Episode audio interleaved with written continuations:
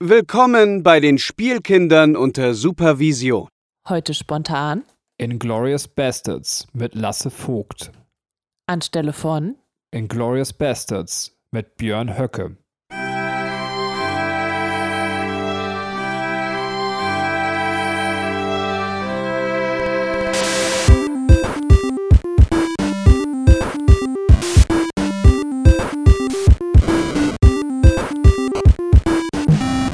Hallo und herzlich willkommen zu einer neuen Folge der Spielkinder unter Supervision. Heute soll es um Quentin Tarantinos sechsten Film Inglourious Bastards gehen. Und unser Gast, äh, der Björn, der konnte leider nicht, äh, der hat irgendwas gefaselt von, äh, dass er einen alten Bekannten oder so getroffen hat. Er hat irgendwas vom Bärenjuden gesagt, ja. Er ist leider nicht dabei, aber dafür haben wir einen wundervollen anderen Gast heute und zwar Lasse Vogt. Herzlich willkommen. Hi, ich freue mich super doll, endlich mal bei euch dabei zu sein. Ja, wir freuen uns auch super. Und wenn ich wir sage, ist das kein Majestätsplural, sondern Katrin ist auch hier. Hallo Katrin. Hallo. Cool. So, für alle, die sich jetzt denken, geil, es geht jetzt um den Glorious Bastards, wir reden über Quentin Tarantino, es geht um Nazis abschlachten, die müssen sich noch einen kleinen Moment gedulden, weil bevor wir zum Film kommen, werden wir erstmal unseren Gast ausführlich vorstellen, weil der zum ersten Mal heute in unserem Podcast ist und außerdem noch so ein bisschen über kleine Anekdoten mit Thema Rassismus, Nazi-Begegnungen sprechen und dann geht's zum Film. Und deswegen kommen wir zuallererst zu Lasse. Lasse, möchtest du dich einfach mal vorstellen, wer bist du, was machst du in deinem Leben und wo kann man dich vielleicht auch mit deinen Internetprojekten finden? Ja, äh, ich bin ein äh, studierter Filmemacher, äh, Autor, Schauspieler, Sänger und Podcaster, aber verdiene bisher noch kein Geld mit irgendeinem von diesen Dingen. Ich habe mehrere kleine Kurzfilme gemacht. Ich besitze einen YouTube-Kanal namens The Deppert, wo ich Filmkritiken mache. Ich bin Teil des äh, Telestammtischs, ein Podcast-Kollektiv, wo wir im Vorfeld Filme besprechen, bevor sie rauskommen. Im Moment müssen wir uns natürlich so auf einige präexistente Filme beschränken, aber neue Sachen kommen hier und da per Streaming und so. Ich äh, leite mehrere Podcasts, darunter Fans About Films, welcher mein eigener Podcast ist, zu finden auf Soundcloud und iTunes in Deutsch und Englisch. Äh, da habe ich immer wieder einen Gast, mal sind es irgendwelche Twitter-Bekanntschaften, mal Freunde und manchmal auch Filmkomponisten, die ich zu ihren neuesten Werken interviewe. Das allerneueste ist, ich hatte die beiden Witcher-Komponisten zu Gast, äh, Sonja Belosova und Giona Ostinelli. Mit denen habe ich über ihren Soundtrack geredet und das hat richtig viel Spaß gemacht. Dann äh, bin ich äh, Teil von It's a 90s Christmas Podcast, äh, zusammen mit Lyle Perez, ein rein englischsprachiger Podcast, wo wir über 90er Jahre Weihnachtsnostalgie und deren Medien reden. Und außerdem bin ich gerade dabei, auch einen neuen Podcast zu starten und habe schon ein paar Folgen dafür aufgenommen, aber das ist noch Zukunftsmusik, wann genau der offiziell erscheint. Aber es wird dort auch um Filmmusik gehen. Und abseits davon betreibe ich einen ähm, Soundtrack-Blog mit dem Namen scoregeek.wordpress.com, wo ich ausführliche Film, äh, wo ich ausführliche Soundtrack-Kritiken schreibe. Und ich glaube, das war es soweit mit dem, was ich im Internet mache, und das ist eine ganze Menge. Alter, mega krass. Wir versuchen nachher alle Projekte unter dem Podcast zu verlinken. Äh, ich hoffe, uns gelingt das. Äh, ich weiß nicht, wie lang solche Beschreibungen sein dürfen, ob das begrenzt ist, aber das ist ja echt krass. Wie, wie organisierst du dich denn dann? Also, äh, du musst ja jeden Tag fast so ein Projekt stemmen, oder? Ähm, Armselig. nein, nein, nein. Ich äh, organisiere das so, ich mache das, wofür ich Zeit habe, einfach. Ähm, halt natürlich, wenn ein neuer Soundtrack rauskommt, dann äh, sorge ich dafür, dass der möglichst zeitnah zum deutschen Filmstart, dass dann da eine Besprechung erscheint. Äh, ich mache Podcasts, wann immer ich einen guten Gast finde und ein schönes Thema. Also das hängt eben dann ganz davon ab, von diesen äh, Logistics. Genauso ist das bei 90s Christmas Podcast, wann immer wir Zeit finden aufzunehmen, machen wir was. Im Moment ist gerade pausiert, weil Lyle umgezogen ist, aber da sind jetzt bald wieder neue Folgen am Start ja, ich mache das einfach alles zeitbedingt und natürlich neue Filmkritiken auf meinem YouTube-Kanal kommen raus, wann immer ich dann einen neuen Film im Kino gucke, was im Moment eben nicht geht. Aber ähm, da, ja, so, so läuft das bei mir. Okay, jetzt habe ich richtig Bock auf jeden Fall gleich äh, über Tarantino zu sprechen, insbesondere weil mich dann interessiert, ob es dich stört, dass er irgendwie, ich glaube bei Inglourious Basterds hat er ja mal wieder keinen eigenen Score sich schreiben lassen, sondern eben bestehende Stücke genommen, aber kommen wir dann gleich zu, wenn wir beim Film sind. Äh, vielleicht wirst du mich auch eines Besseren belehren. Ähm, äh, ja, ich habe ja gesagt, es gibt noch ein kleines Plauderthema und zwar über Rassismus bzw. Begegnungen mit Nazis. Ähm, Katrin, ist dir denn irgendwie schon mal in deinem Leben irgendwas begegnet dieser Art und hast du da was zu erzählen? Ja, ich muss sagen, bei mir fällt das relativ rar aus tatsächlich, weil ich, ähm, ich weiß ich nicht, bin halt blondes Mädel und ich glaube, weißer als ich geht es nicht, weil wenn ich mal versuche braun zu werden, werde ich rot. Ähm, das, das heißt, ich bin schon quasi nicht die Zielgruppe von Nazis. Ähm, was ich aber halt ähm, mitkriege, ist, äh, also beispielsweise, ich war mal mit einem Freund unterwegs äh, und der ist halt äh, von seiner Hautfarbe ein bisschen dunkler und wir waren in der Bahn.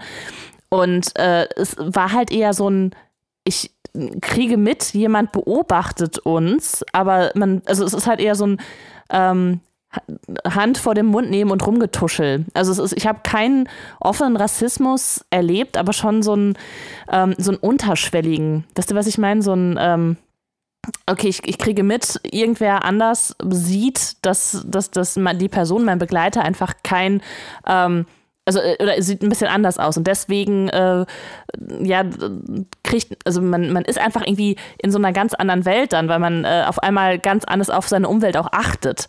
Ähm, ja. Ich finde das Beispiel voll spannend, weil ich mich da immer frage, ist das so ein Rassismus, der wirklich existiert oder ist das was, was im eigenen Kopf stattfindet, dass man denkt, so, also dass man so vielleicht der Rassismus bei einem selber liegt. Ich bin jetzt mit jemandem unterwegs, der im Blickfeld sein müsste und deswegen glaube ich, das Getuschel bezieht sich auf mich, aber in Wirklichkeit reden die gerade darüber, weiß ich nicht, äh, ob sie irgendwas eingekauft haben oder nicht. Ich weiß nicht, ob Lasse was dazu sagen möchte, aber. Ähm könnte beides sein, in der Tat. Das ist immer dieses psychologische Ding. Es ist halt so eine Schande, dass unsere Gehirne so auf so eine Art gewired sind, dass man dann, dass man immer noch solche bestimmten Gedanken hat, selbst wenn man selbst solche feindseligen Gedanken nicht hat, ist es dann immer so dieses unausgesprochene, aber haben irgendwelche Leute um mich herum das? Ja. Und ähm, ich, ich will mir halt gar nicht vorstellen, weil ich, ich spreche hier eben auch als ein ja, deutscher junger Mann, der nie in dieses, in dieses ich meine, ich war, ich, ich war ein Mobbing-Opfer teilweise in der Schule, aber aus anderen Gründen. Ähm, das, und das lässt sich nicht, natürlich nicht mit Rassismus gleichsetzen, aber es ist eben natürlich auch eine Art der Ausgrenzung. Und ähm, deshalb habe ich so also Rassismus im eigenen Leib nicht zu spüren gekriegt. Ich habe es nicht direkt in den näheren, im näheren Umfeld zu spüren bekommen auch. Ich weiß nur, wir haben für eine Weile in Sachsen gewohnt bis ich ungefähr, so für sechs Jahre, bis ich ungefähr 12, 13 war. Und meine Eltern zogen in dem Moment weg, als es in unserer Umgebung schlimm wurde als sich da bestimmte Vereine und so bildeten. Und ich glaube, die waren auch schon vorher da, aber noch nicht ganz so offensichtlich. Und äh, dann, und inzwischen ist es ja in Dresden so unfassbar schlimm geworden damit, dass man sich da überhaupt nicht mehr hintrauen kann zu bestimmten Orten. Was sehr schade ist, ein paar von unseren Freunden sind nämlich da geblieben und sind extrem da in der Anti-Welle drin. Also Leute, die dann da auf äh, Antifa-Demos gehen und so weiter und äh, dafür sorgen, dass da der braune Mist rausbleibt. Und von denen kriegen wir dann immer regelmäßig Infos, wie das alles läuft. Und die haben uns halt einige schlimme Dinge erzählen können davon. Aber ansonsten kann, kann ich nicht direkt. Ich, ich, kann, ich kann so viel sagen, weil ich hatte in der Grundschule hatte ich einen schwarzen Mitschüler. Und ähm, bei dem, also ich habe nicht mitgekriegt, dass da ist, dass es da in irgendeiner Form jemals Probleme gab mit anderen Mitschülern tatsächlich. Der war super integriert in die Klasse, der hatte da Freunde. Ich hatte mit dem nie ein Problem und ich glaube eben, das hat mir als Kind, als leicht beeinflussbares Kind, hat mir das, glaube ich, geholfen, das so zu äh, akzeptieren, einfach, wo es so von wegen, ich, mir muss gar nicht mehr Toleranz beigebracht werden. Das gehörte einfach so zu meinem Alltag als Kind dazu. Dass, dass das so dann gar nicht mehr nötig war. Und ich denke mal, das hat mir tatsächlich sehr äh, bei meiner heutigen Weltanschauung auch geholfen, sozusagen. Das, äh, ich kenne das auch. Ähm, ich hatte auch einen schwarzen Mitschüler, aber dann äh, an der weiterführenden Schule. Und also, am Anfang merkst du halt, okay, der ist halt, der ist halt schwarz, so das wurde dann irgendwie so wahrgenommen. Und dann geriet es aber vollkommen in Vergessenheit bei mir, also das, also weil er einfach so Teil der, ähm, der Gemeinschaft war und also jetzt, also der war halt nicht irgendwie outstanding oder so, sondern er war einfach normaler Mitschüler. Und erst so zwei, drei Jahre später ist mir aufgefallen, ach, der ist ja schwarz. Also, äh, dass es dann erstmal so ins Bewusstsein kam, dass es ja auch sowas wie Hautfarbe gibt. Also klar, wenn man den das erste Mal sieht, ist es ja schon was Auffälliges, weil man, also wir jedenfalls hatten in unserer Klasse sonst keinen Schwarzen oder ich kannte halt auch keinen Schwarzen.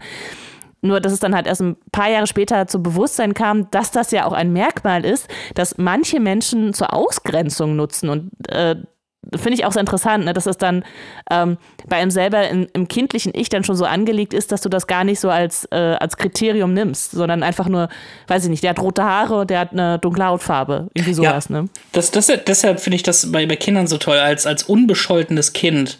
Äh, ist das oft äh, sehr einfach, äh, solche Dinge dann einfach äh, nicht zu sehen oder das eben dann so zu dem, von dem Standpunkt aus zu sehen. Ich glaube halt, ich als Kind dachte einfach, oh, der sieht anders aus als ich. Ja, wollen wir spielen?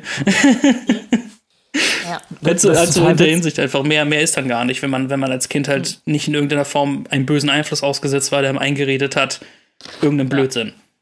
Das ist total witzig, weil ich äh, ähnliche Erfahrungen gemacht habe. Also ich, auch wir hatten einen, einen, einen dunkelhäutigen Jungen in unserer Grundschulklasse und äh, wir haben dem mega rassistische Fragen gestellt. ähm, und dann hat uns irgendjemand darüber aufgeklärt, wie dumm das eigentlich ist. Und dann hat mir das auch tatsächlich eingeleuchtet. Aber ich brauchte immer so dieses Einleuchteerlebnis. Ich weiß auch den ersten behinderten Menschen, den ich in meinem Leben getroffen habe. Äh, der hatte so eine Gesichtslähmung, saß im Rollstuhl. Ich habe den erstmal nachgemacht und dann haben meine Eltern mir das erklärt und dann war es mir auch danach total unangenehm. Aber ich habe halt eben viele Sachen nicht verstanden. Aber ich glaube genau das, was du sagst, dadurch, dass ich eben diesen Kontakt in der Grundschule hatte, ähm, fiel mir das dann auch eben, also was heißt leichter, sondern war es für mich eine Selbstverständlichkeit, dass Menschen einfach auch äh, anders sind. Deswegen begrüße ich auch eine pluralistische Gesellschaft sehr. Ähm, die zweite Sache, die noch zu deinem Beitrag ganz kurz, ich finde den Vergleich eigentlich super interessant, der kam mir noch nie, ähm, dass du gesagt hast, Mobbing ist ja vielleicht nicht das gleiche, aber irgendwie so ähnlich. Das stimmt absolut, weil tatsächlich äh, äh, beruht Mobbing ja auch darauf, dass sich meistens eine Gemeinschaft äh, dadurch äh, so konstituieren möchte, dass sie jemand anders ausgrenzt. Und, und nichts anderes macht Rassismus ja teilweise auch, dass man sagt so, wir finden unser Zusammengehörigkeitsgefühl auf Kosten von jemand anders, den wir ausgrenzen. Deswegen ähm, finde ich das, was du sagst, sehr plausibel. Ja, Jetzt weiß ich selber nicht.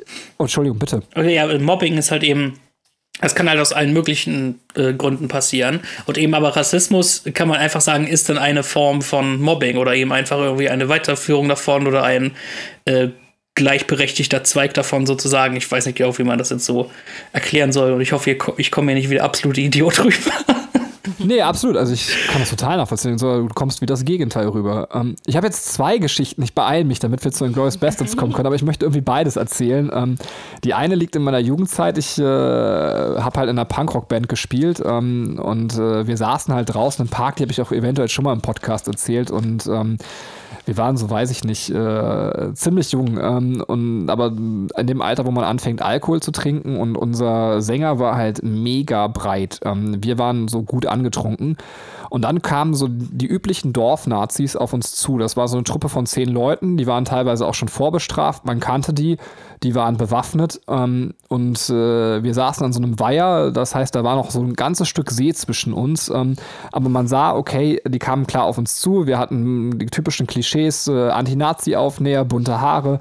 Eigentlich Oh, war klar, was passiert. Genau. Aber äh, mein Kumpel, beziehungsweise unser Sänger, war so hart betrunken, ähm, dass er der Meinung war, man, man könnte jetzt gut mit denen darüber reden und, und dann werden die schon cool sein. Und wir waren der festen Überzeugung, ähm, nee, das werden die nicht. Ähm, aber wir haben den da auch nicht wegbekommen. Und dann haben wir zu zweit die Entscheidung getroffen, okay, wir fahren jetzt los und holen Hilfe und haben den da gelassen. Und das ist, ähm, ich weiß bis heute nicht, was die richtige Entscheidung gewesen wäre. Ähm, als wir zurückkamen, hatte unser Sänger keine Zähne mehr, also beziehungsweise da waren noch ein paar Zähne, aber mindestens ein paar waren rausgebrochen. Äh, also das Ganze ging natürlich dann auch zur Anzeige mit Körperverletzung. Ähm, es hat einen jahrelang verfolgt, dieses Erlebnis, weil man bis heute nicht weiß, so entweder wäre ich da geblieben und hätte einfach auch nur hoffnungslos quasi kassiert oder ähm, ich hätte Hilfe geholt. Ich glaube auch als erwachsener Mensch, es war das Vernünftigere, was wir gemacht haben, aber es ist so ein ganz, ganz bitteres Dilemma. Und dann kam, äh, dann bin ich fertig mit der Geschichte, die blöde jugendliche Gegenreaktion.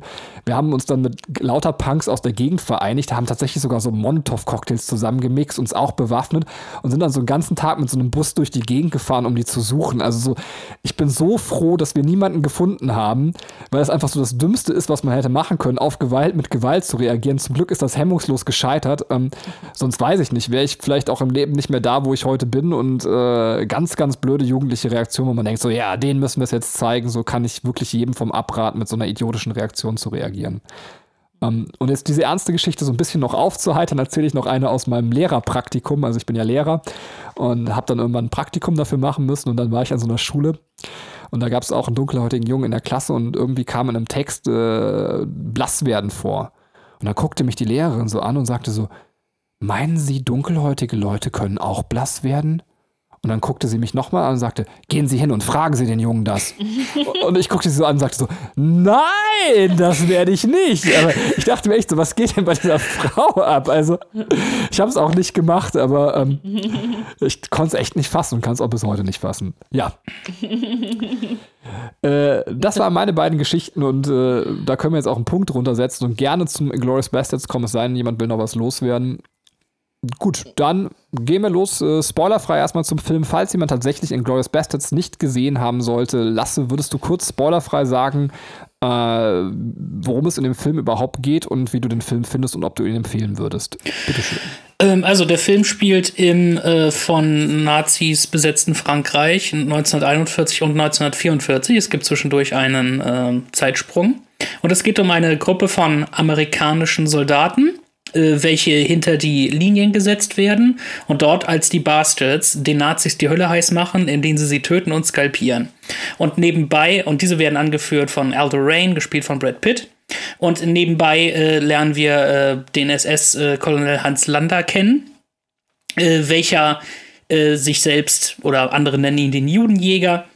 Und dieser, ja, diesen sehen wir bei der Ausübung seines Geschäfts und wir sehen, dass ihm eine Jüdin entkommt, welche sich Jahre später in Frankreich als Kinobetreiberin verdingt und diese bekommt dann ungewünschte Avancen von einem deutschen Kriegsheld. Und sonst tauchen noch einige andere Charaktere auf aus der deutschen Filmlandschaft, aus dem britischen Militär und selbstverständlich auch aus der deutschen Militärsobrigkeit. Und was sonst noch so alles passiert, wäre, glaube ich, schon zu viel gesagt, aber diese Geschichten werden in vielerlei Hinsicht miteinander verlinkt. Sehr schön. Und deine Wertung? Meine Wertung. Ach, ich muss so viel sagen, das war mein allererster Tarantino. Hab ihn auf DVD geguckt allein und meine Welt geriet aus den Fugen und ich war verliebt. Für mich zählt, ich würde sogar sagen, es ist mein Lieblings-Tarantino. Und äh, ich würde in eurem, in eurem Punktesystem würde ich 9 von 10 eventuell, glaube ich, so ungefähr in der Richtung liegt das, ja. 9 von 10, denke ich. Ich finde, es ist ein, ich finde, es ist ein verdammt starkes Werk, ein unterhaltsames Werk, äh, beeinflusst aus vielerlei Quellen. Es ist durch und durch ein Tarantino-Film.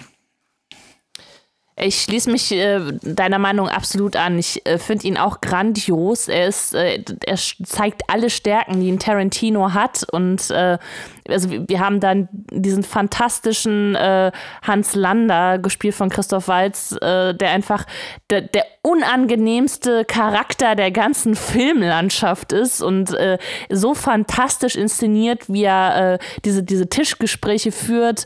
Ähm, es ist, ähm, man hat, man hat wieder sehr explizite Gewaltdarstellungen, die aber auch teilweise in, also die, die auch äh, immer mit Sinn belegt sind oder einfach auch nur unterhaltsam, humoristisch dargestellt sind. Wir haben äh, so viele starke Rollen und äh, ein, ein so fantastisches Ende. Ähm, also dieser Film ist für mich absolut rund und äh, ja, ein, äh, auf jeden Fall sehr unterhaltsam auf sehr hohem Niveau. Benny, wie sieht es bei dir aus? Absolut genau wie bei euch. Also, und tatsächlich würde ich ihm auch die 9 von 10 verpassen. Ähm, vielleicht, um jetzt noch so ein paar Punkte zu ergänzen. Äh, also, ich finde, dass ihr habt das wirklich super treffend zusammengefasst. Ähm, ich finde äh, eben aber auf der Sprachebene ein ganz fantastischer Film. So normalerweise führen wir die Debatte, wenn man das kann, eben ob man einen Film in Originalsprache guckt oder nicht.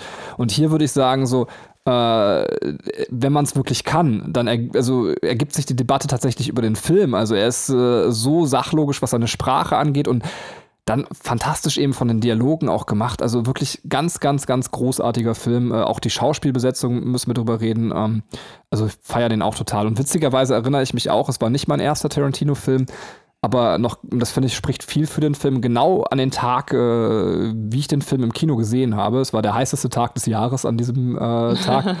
Und ich habe es in so einem Kino gesehen, was so abgeschrägt ist. Äh, in Bonn, das Woki, äh, kann ich ja ruhig sagen, wenn das jemand von unseren Zuhörern kennen sollte. Das Witzige in diesem Kino ist, sobald irgendwie ja, Katrin ja. kennt das Kino. Ähm, äh, es werden Glasflaschen ausgeteilt, aber sobald eine Flasche fällt, das ist so abgeschrägt, dann rollt quasi die Flasche einmal von hinten durch, durch das komplette Kino bis zur Vorderwand. Das ist ein bisschen nervig an diesem Kino, ähm, ist aber so die spezielle Besonderheit, dass man irgendwie zwischendurch immer so Flaschen an sich vorbeirollen hört, ähm, auch wenn man das nicht möchte. Ähm, ja.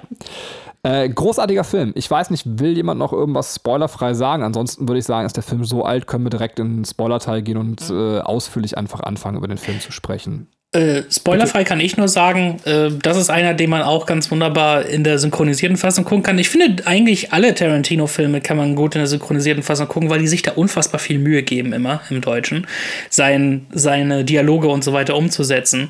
Und ähm, hier, hier machen die das eben auch richtig toll und verändern sogar den Sinn von einigen Dialogen, damit es immer noch passt, weil teilweise hat man Übersetzungsszenen, die dann so natürlich nicht funktionieren, wenn sowohl die amerikanischen als auch die deutschen Charaktere Deutsch sprechen.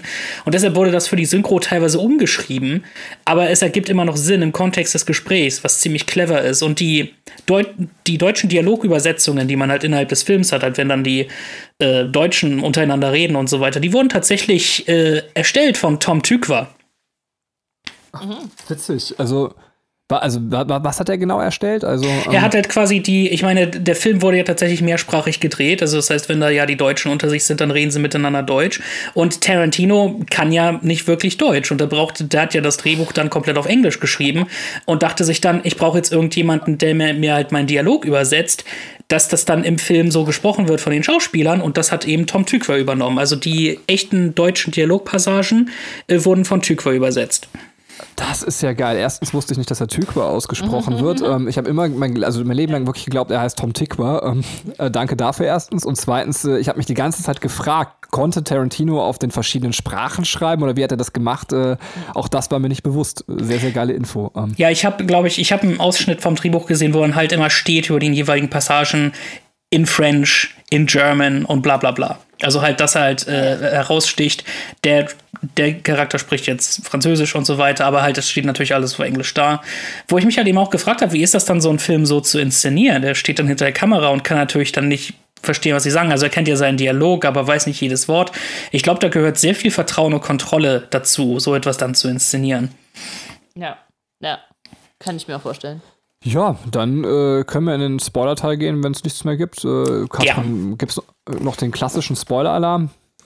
Spoiler-Alarm! Super. Ähm, der Klassiker ist, äh, dass der Gast den Film zusammenfasst, aber bei dem Film bietet es sich tatsächlich an, dass wir kapitelweise durchgehen und äh, ich würde sagen, dann machen wir auch eine kapitelweise Zusammenfassung und sprechen dann ähm, über die einzelnen Kapitel. Wenn wir vernetzen wollen, dann machen wir das tatsächlich wahrscheinlich auch und das kriegen wir, denke ich, auch so hin, dass das jeder verstehen kann.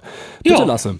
Gut, also ähm, der, das erste Kapitel heißt, es war einmal im von Nazis besetzten Frankreich, äh, spielt auf einem Milchbauernhof äh, von P äh, Pierre Payet Lapadite 1941. Er wird von äh, vom Oberst der SS, Hans Lander, äh, aufgrund einer Inspektion aufgesucht.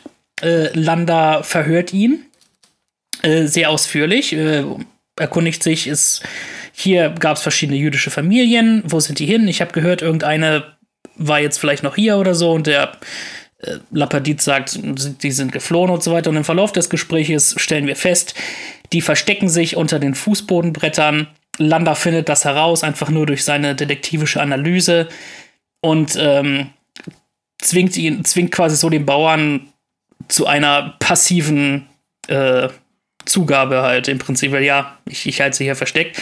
Ähm, er lässt sie ähm, Juden erschießen, aber eine entkommt, die Tochter, Shoshana, und das Kapitel endet damit, dass sie flieht außerhalb der Reichweite von Landes Pistole und er ruft ihr hinterher, Au revoir, Shoshana. Mhm.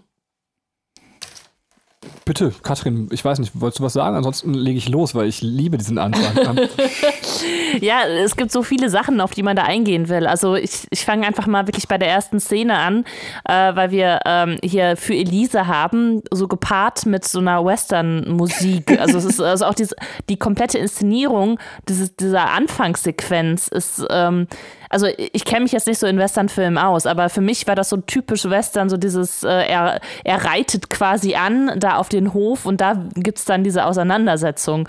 Und äh, es ist halt alles noch so super ruhig, aber man fühlt halt schon diese Bedrohung, die ankommt, weil du hast einfach diese, diese wunderschöne Landschaft, du hast diese wunderschönen Menschen, also sowohl dieser Lapadit als auch die, seine Töchter, die sind alle so schön, ne? Und es ist alles so, so natürlich. Und dann kommt dieser Typ in dieser SS-Uniform und der zerstört so alles.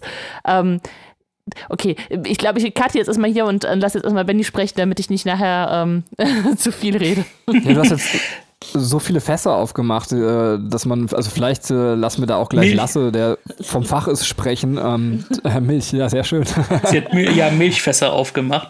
Wir haben ja direkt, äh, was, was so cool ist bei der, es ist halt so cinematisch, wenn die eine Tochter halt das Laken wegzieht und wie durch so einen Vorhang wird enthüllt, oh, da kommen die Nazis an. Und eben auch das Laken ist weiß, Symbol der Unschuld, wird später noch durch die Milch natürlich ähm, hervorgehoben. Und eine lustige, eine lustige kleine Trivia, man sieht ja in dem einen Shot wieder die Kühe in dem Hintergrund stehen, wenn Hans Lander aus dem Auto aussteigt. Ich war bei einem Seminar, wo der zweite Regieassistent äh, über den Film geredet hat. Und wenn ich das, wenn ich das so richtig in Erinnerung habe, da waren die Kühe nicht da. Die konnten nicht stillhalten oder so. Die mussten separat irgendwie gefilmt werden und angekettet werden, damit die sich nicht bewegen. Und dann wurden die da rein montiert in den Shot, so viel ich weiß, nachträglich. Aber ich, ich bin mir nicht ganz sicher, ob ich das richtig zusammenkriege. Es könnte auch sein, dass die einfach nur die Ketten äh, rausretuschiert haben. Ja, krass. Ähm, ja, möchtest du noch oder sonst soll ich? Also, ähm, Äh, sonst, ähm, ich habe ich hab nicht so, so super viel äh, dazu zu sagen, dann, außer dass man, ja, ganz wundervoll, dass hier halt ganz wundervoll eingeführt wird, wer Hans Okay. Lander ist, wie er arbeitet. Die Detektiv Sherlock Holmes Pfeife, äh, herrlicher Kontrast zu der Pfeife des Bauern. Das Gespräch ist toll, äh, der Einstieg in seine Psyche ist toll und das ist halt eben pure Tarantino-Spannung. Ja, und, das möchte ich mal sagen. Also bei, beim Regisseur-Podcast sprechen wir auch immer auf das Typische und Tarantino wird ja immer für seine Dialoge gelobt und das ist tatsächlich ein, ein Paradebeispiel. Ich könnte mir diesen Dialog äh, tausendmal irgendwie angucken und er würde mir, glaube ich, nicht madig werden. Äh, wie Hans Lander irgendwie über ähm, Banalitäten redet, beziehungsweise so darstellt, als wenn er der freundlichste Mensch der Welt wäre. Aber wir alle wissen tatsächlich, was in, in Wirklichkeit abgeht. Das ist also unfassbar, wie geil das inszeniert ist. Also wie ein Glas Milch bedrohlich werden kann, ähm, das ist äh, wirklich unglaublich. Äh, und, und das finde ich äh, sehr, sehr faszinierend. Und auch dann das mit dem Sprachwechsel ähm, tatsächlich äh, immer mehr Bedrohlichkeit auch reinkommt. Also auch hier schon dieses Spiel mit Sprache liebe ich total. Äh, Und weil Katrin es so gesagt hat, äh, jetzt weiß ich nicht, kannst du mich vielleicht korrigieren, ich weiß nicht, wie gut du dich im Western auskennst, aber ähm, äh, es ist so, dass, glaube ich, diese Hüttenszene, habe ich immer das Gefühl, äh, Tarantino mag ja sehr gerne The Good, The Bad, The Ugly oder ich glaube im Deutschen heißt das zwei glorreiche Halunken, kann das sein? Ähm, Ja. und da gibt es tatsächlich auch so eine Szene, die in so einer Hütte stattfindet. Und ich habe so ein bisschen das Gefühl, dass, äh, dass die so ein bisschen Vorbild für diese Szene war. Ich habe den Film nicht oft in meinem Leben gesehen, aber ähm, hatte so sofort das Gefühl, ich glaube, ich habe ihn auch nach Inglourious Bastards das erste Mal gesehen, ähm, dass das so ein bisschen äh, von der Idee her als Vorlage äh, sein könnte. Also finde wirklich alles an dieser Anfangsszene gelungen. Ich finde, sie gehört zu den besten Anfangsszenen sogar, die ich kenne von Filmen. Ja.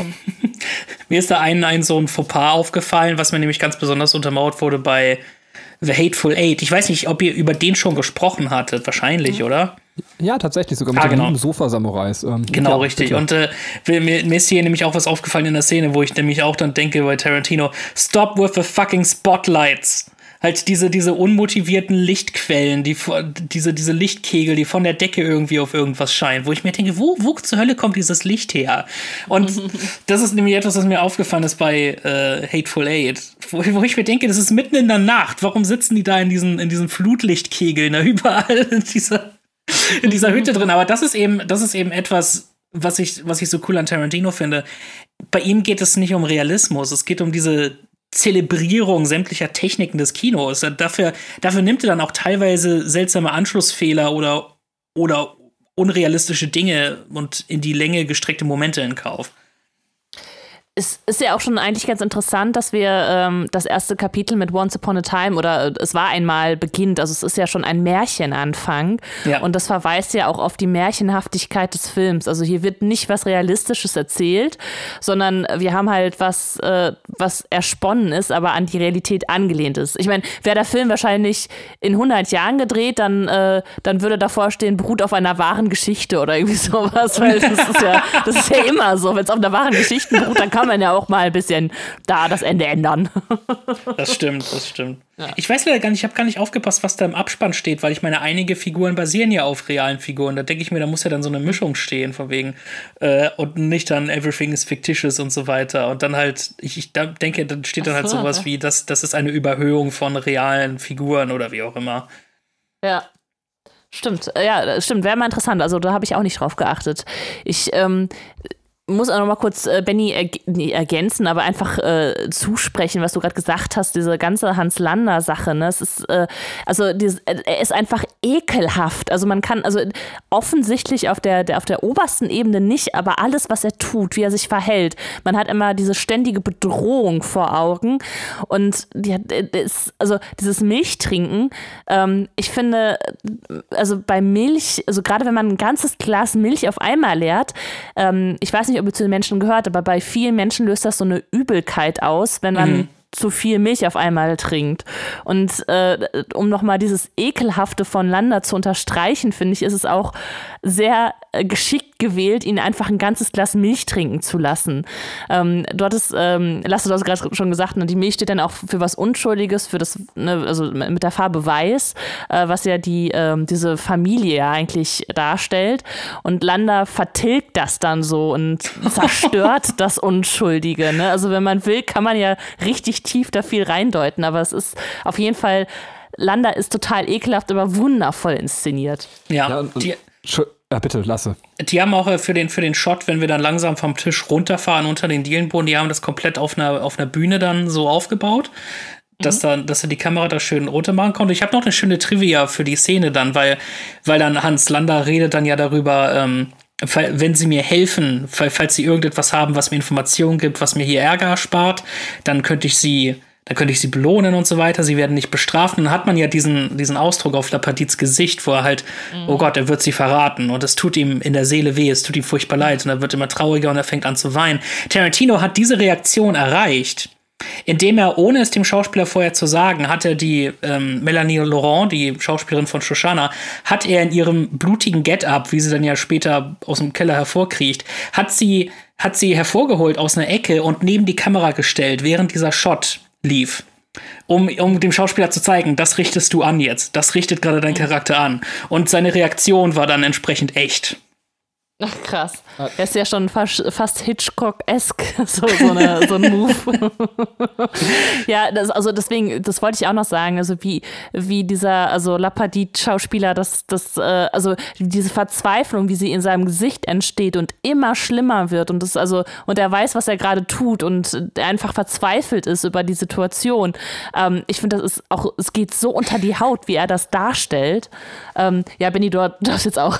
nee, aber ich, ich wollte auch noch mal genau da, das ist ja das Krasse auch an der Szene, dass Hans Lander ist ja gar nicht derjenige, der irgendwie das Ende, das Böse ausführt, sondern er bricht den Charakter so weit, äh, bis er selber quasi das Übel anrichtet, beziehungsweise äh, einleitet. Und das finde ich auch was, was sehr, sehr viel über ihn aussagt. Ähm ja, und aber auch was wichtig ist, es macht ja nicht den, äh, diesen, diesen Milchbauern unsympathischer, sondern es macht Lander unglaublich unsympathischer. Also, obwohl der Lapadit äh, derjenige ist, der, der quasi äh, die Leute verrät. Ja, er ist halt ja. so, so ein mhm ein unglaublicher Masochist, also, äh, nee, Sadist, äh, Sadist, Entschuldigung, so rum muss es sein, äh, unglaublicher Sadist. Er hat so ein bisschen was von einer Katze, das einfach so richtig, ja, richtig genüsslich mit seinem Opfer spielt. Ich äh, wollte noch so eine kleine Sache, die ich auch echt krass eigentlich finde, wenn er reinkommt, ist mir gerade erst beim drüber sprechen irgendwie aufgefallen.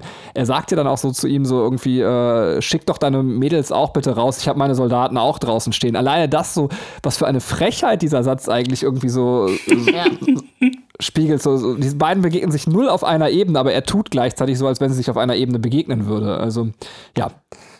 Ähm.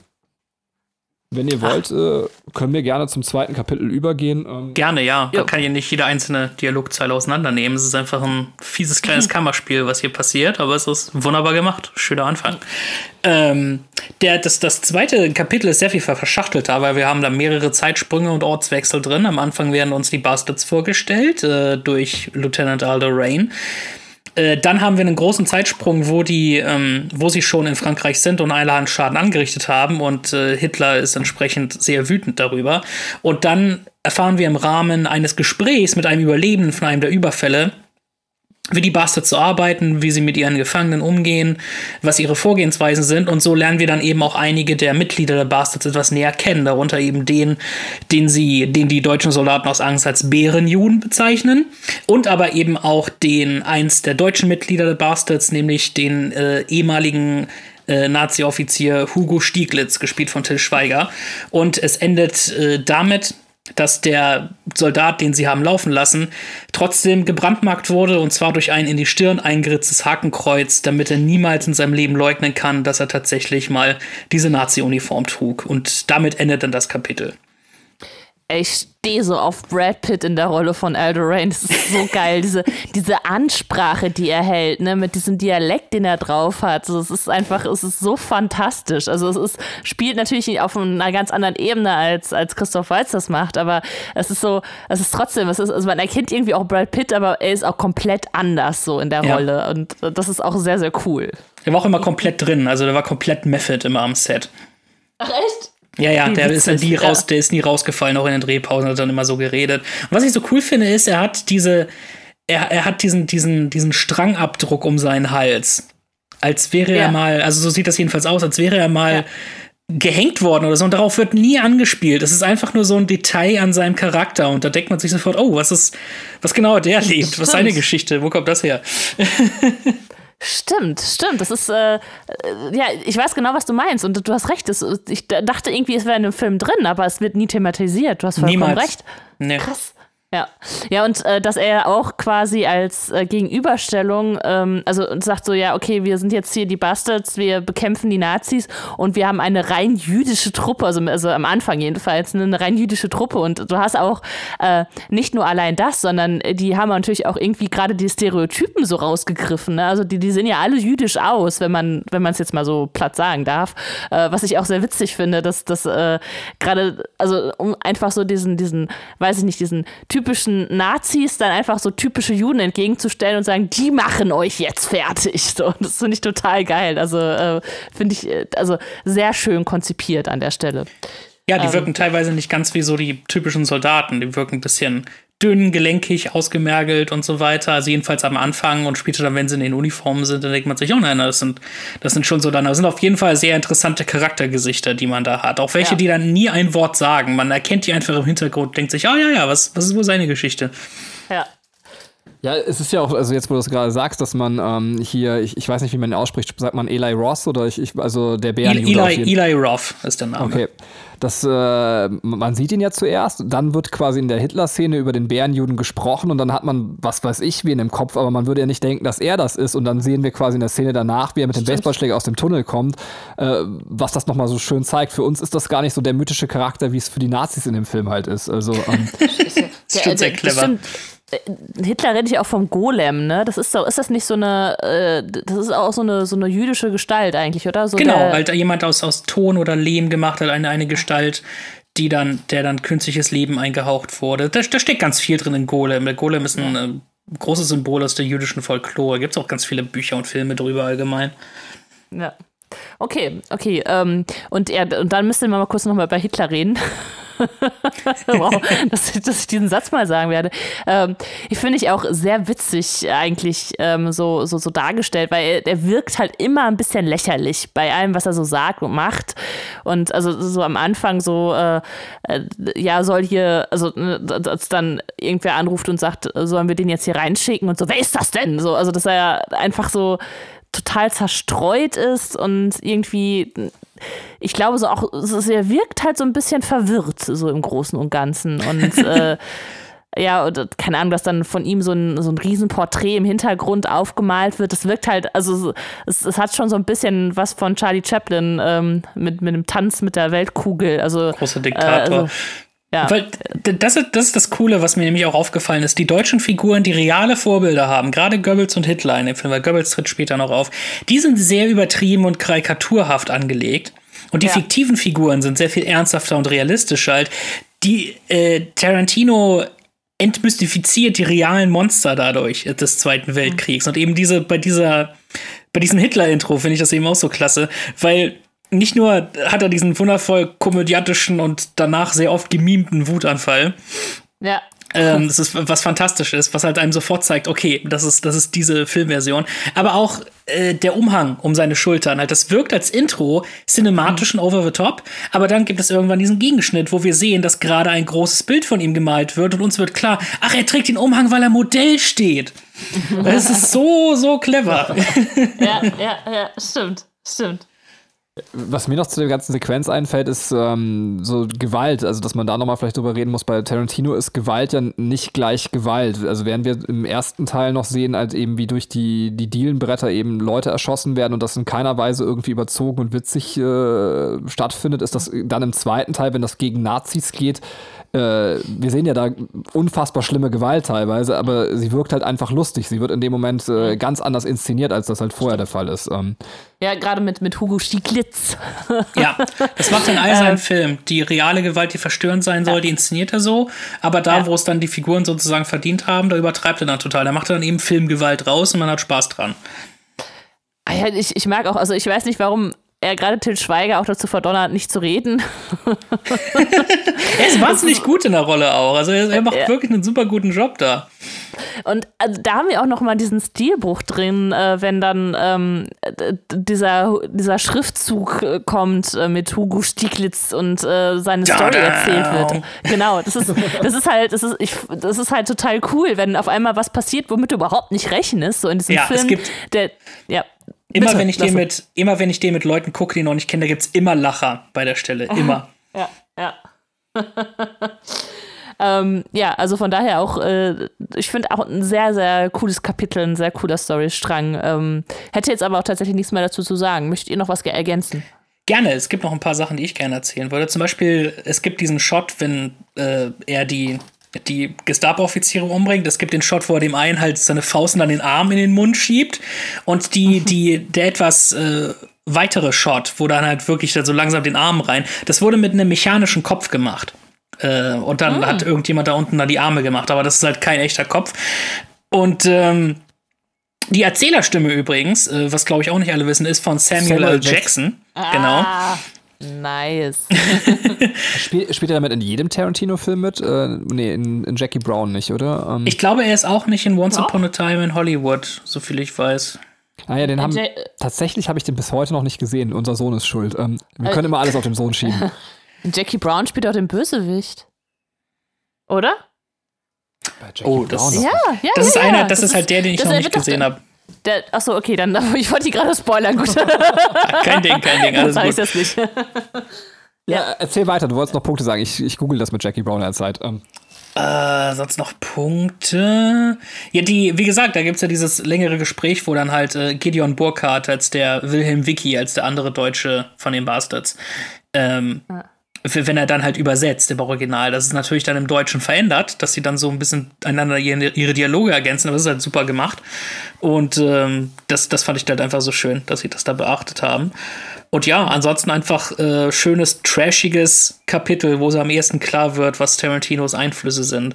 Eben halt liebt sowas wie das dreckige Dutzend und diesen ganzen Kram und ja, wollte da seine eigene Version von machen. Ja, ja. Ach ja. Äh, meine Frau hat übrigens durchaus recht. Tatsächlich äh, spielt er bei Jackie Brown mit. Ähm, tja, ah. sie weiß alles.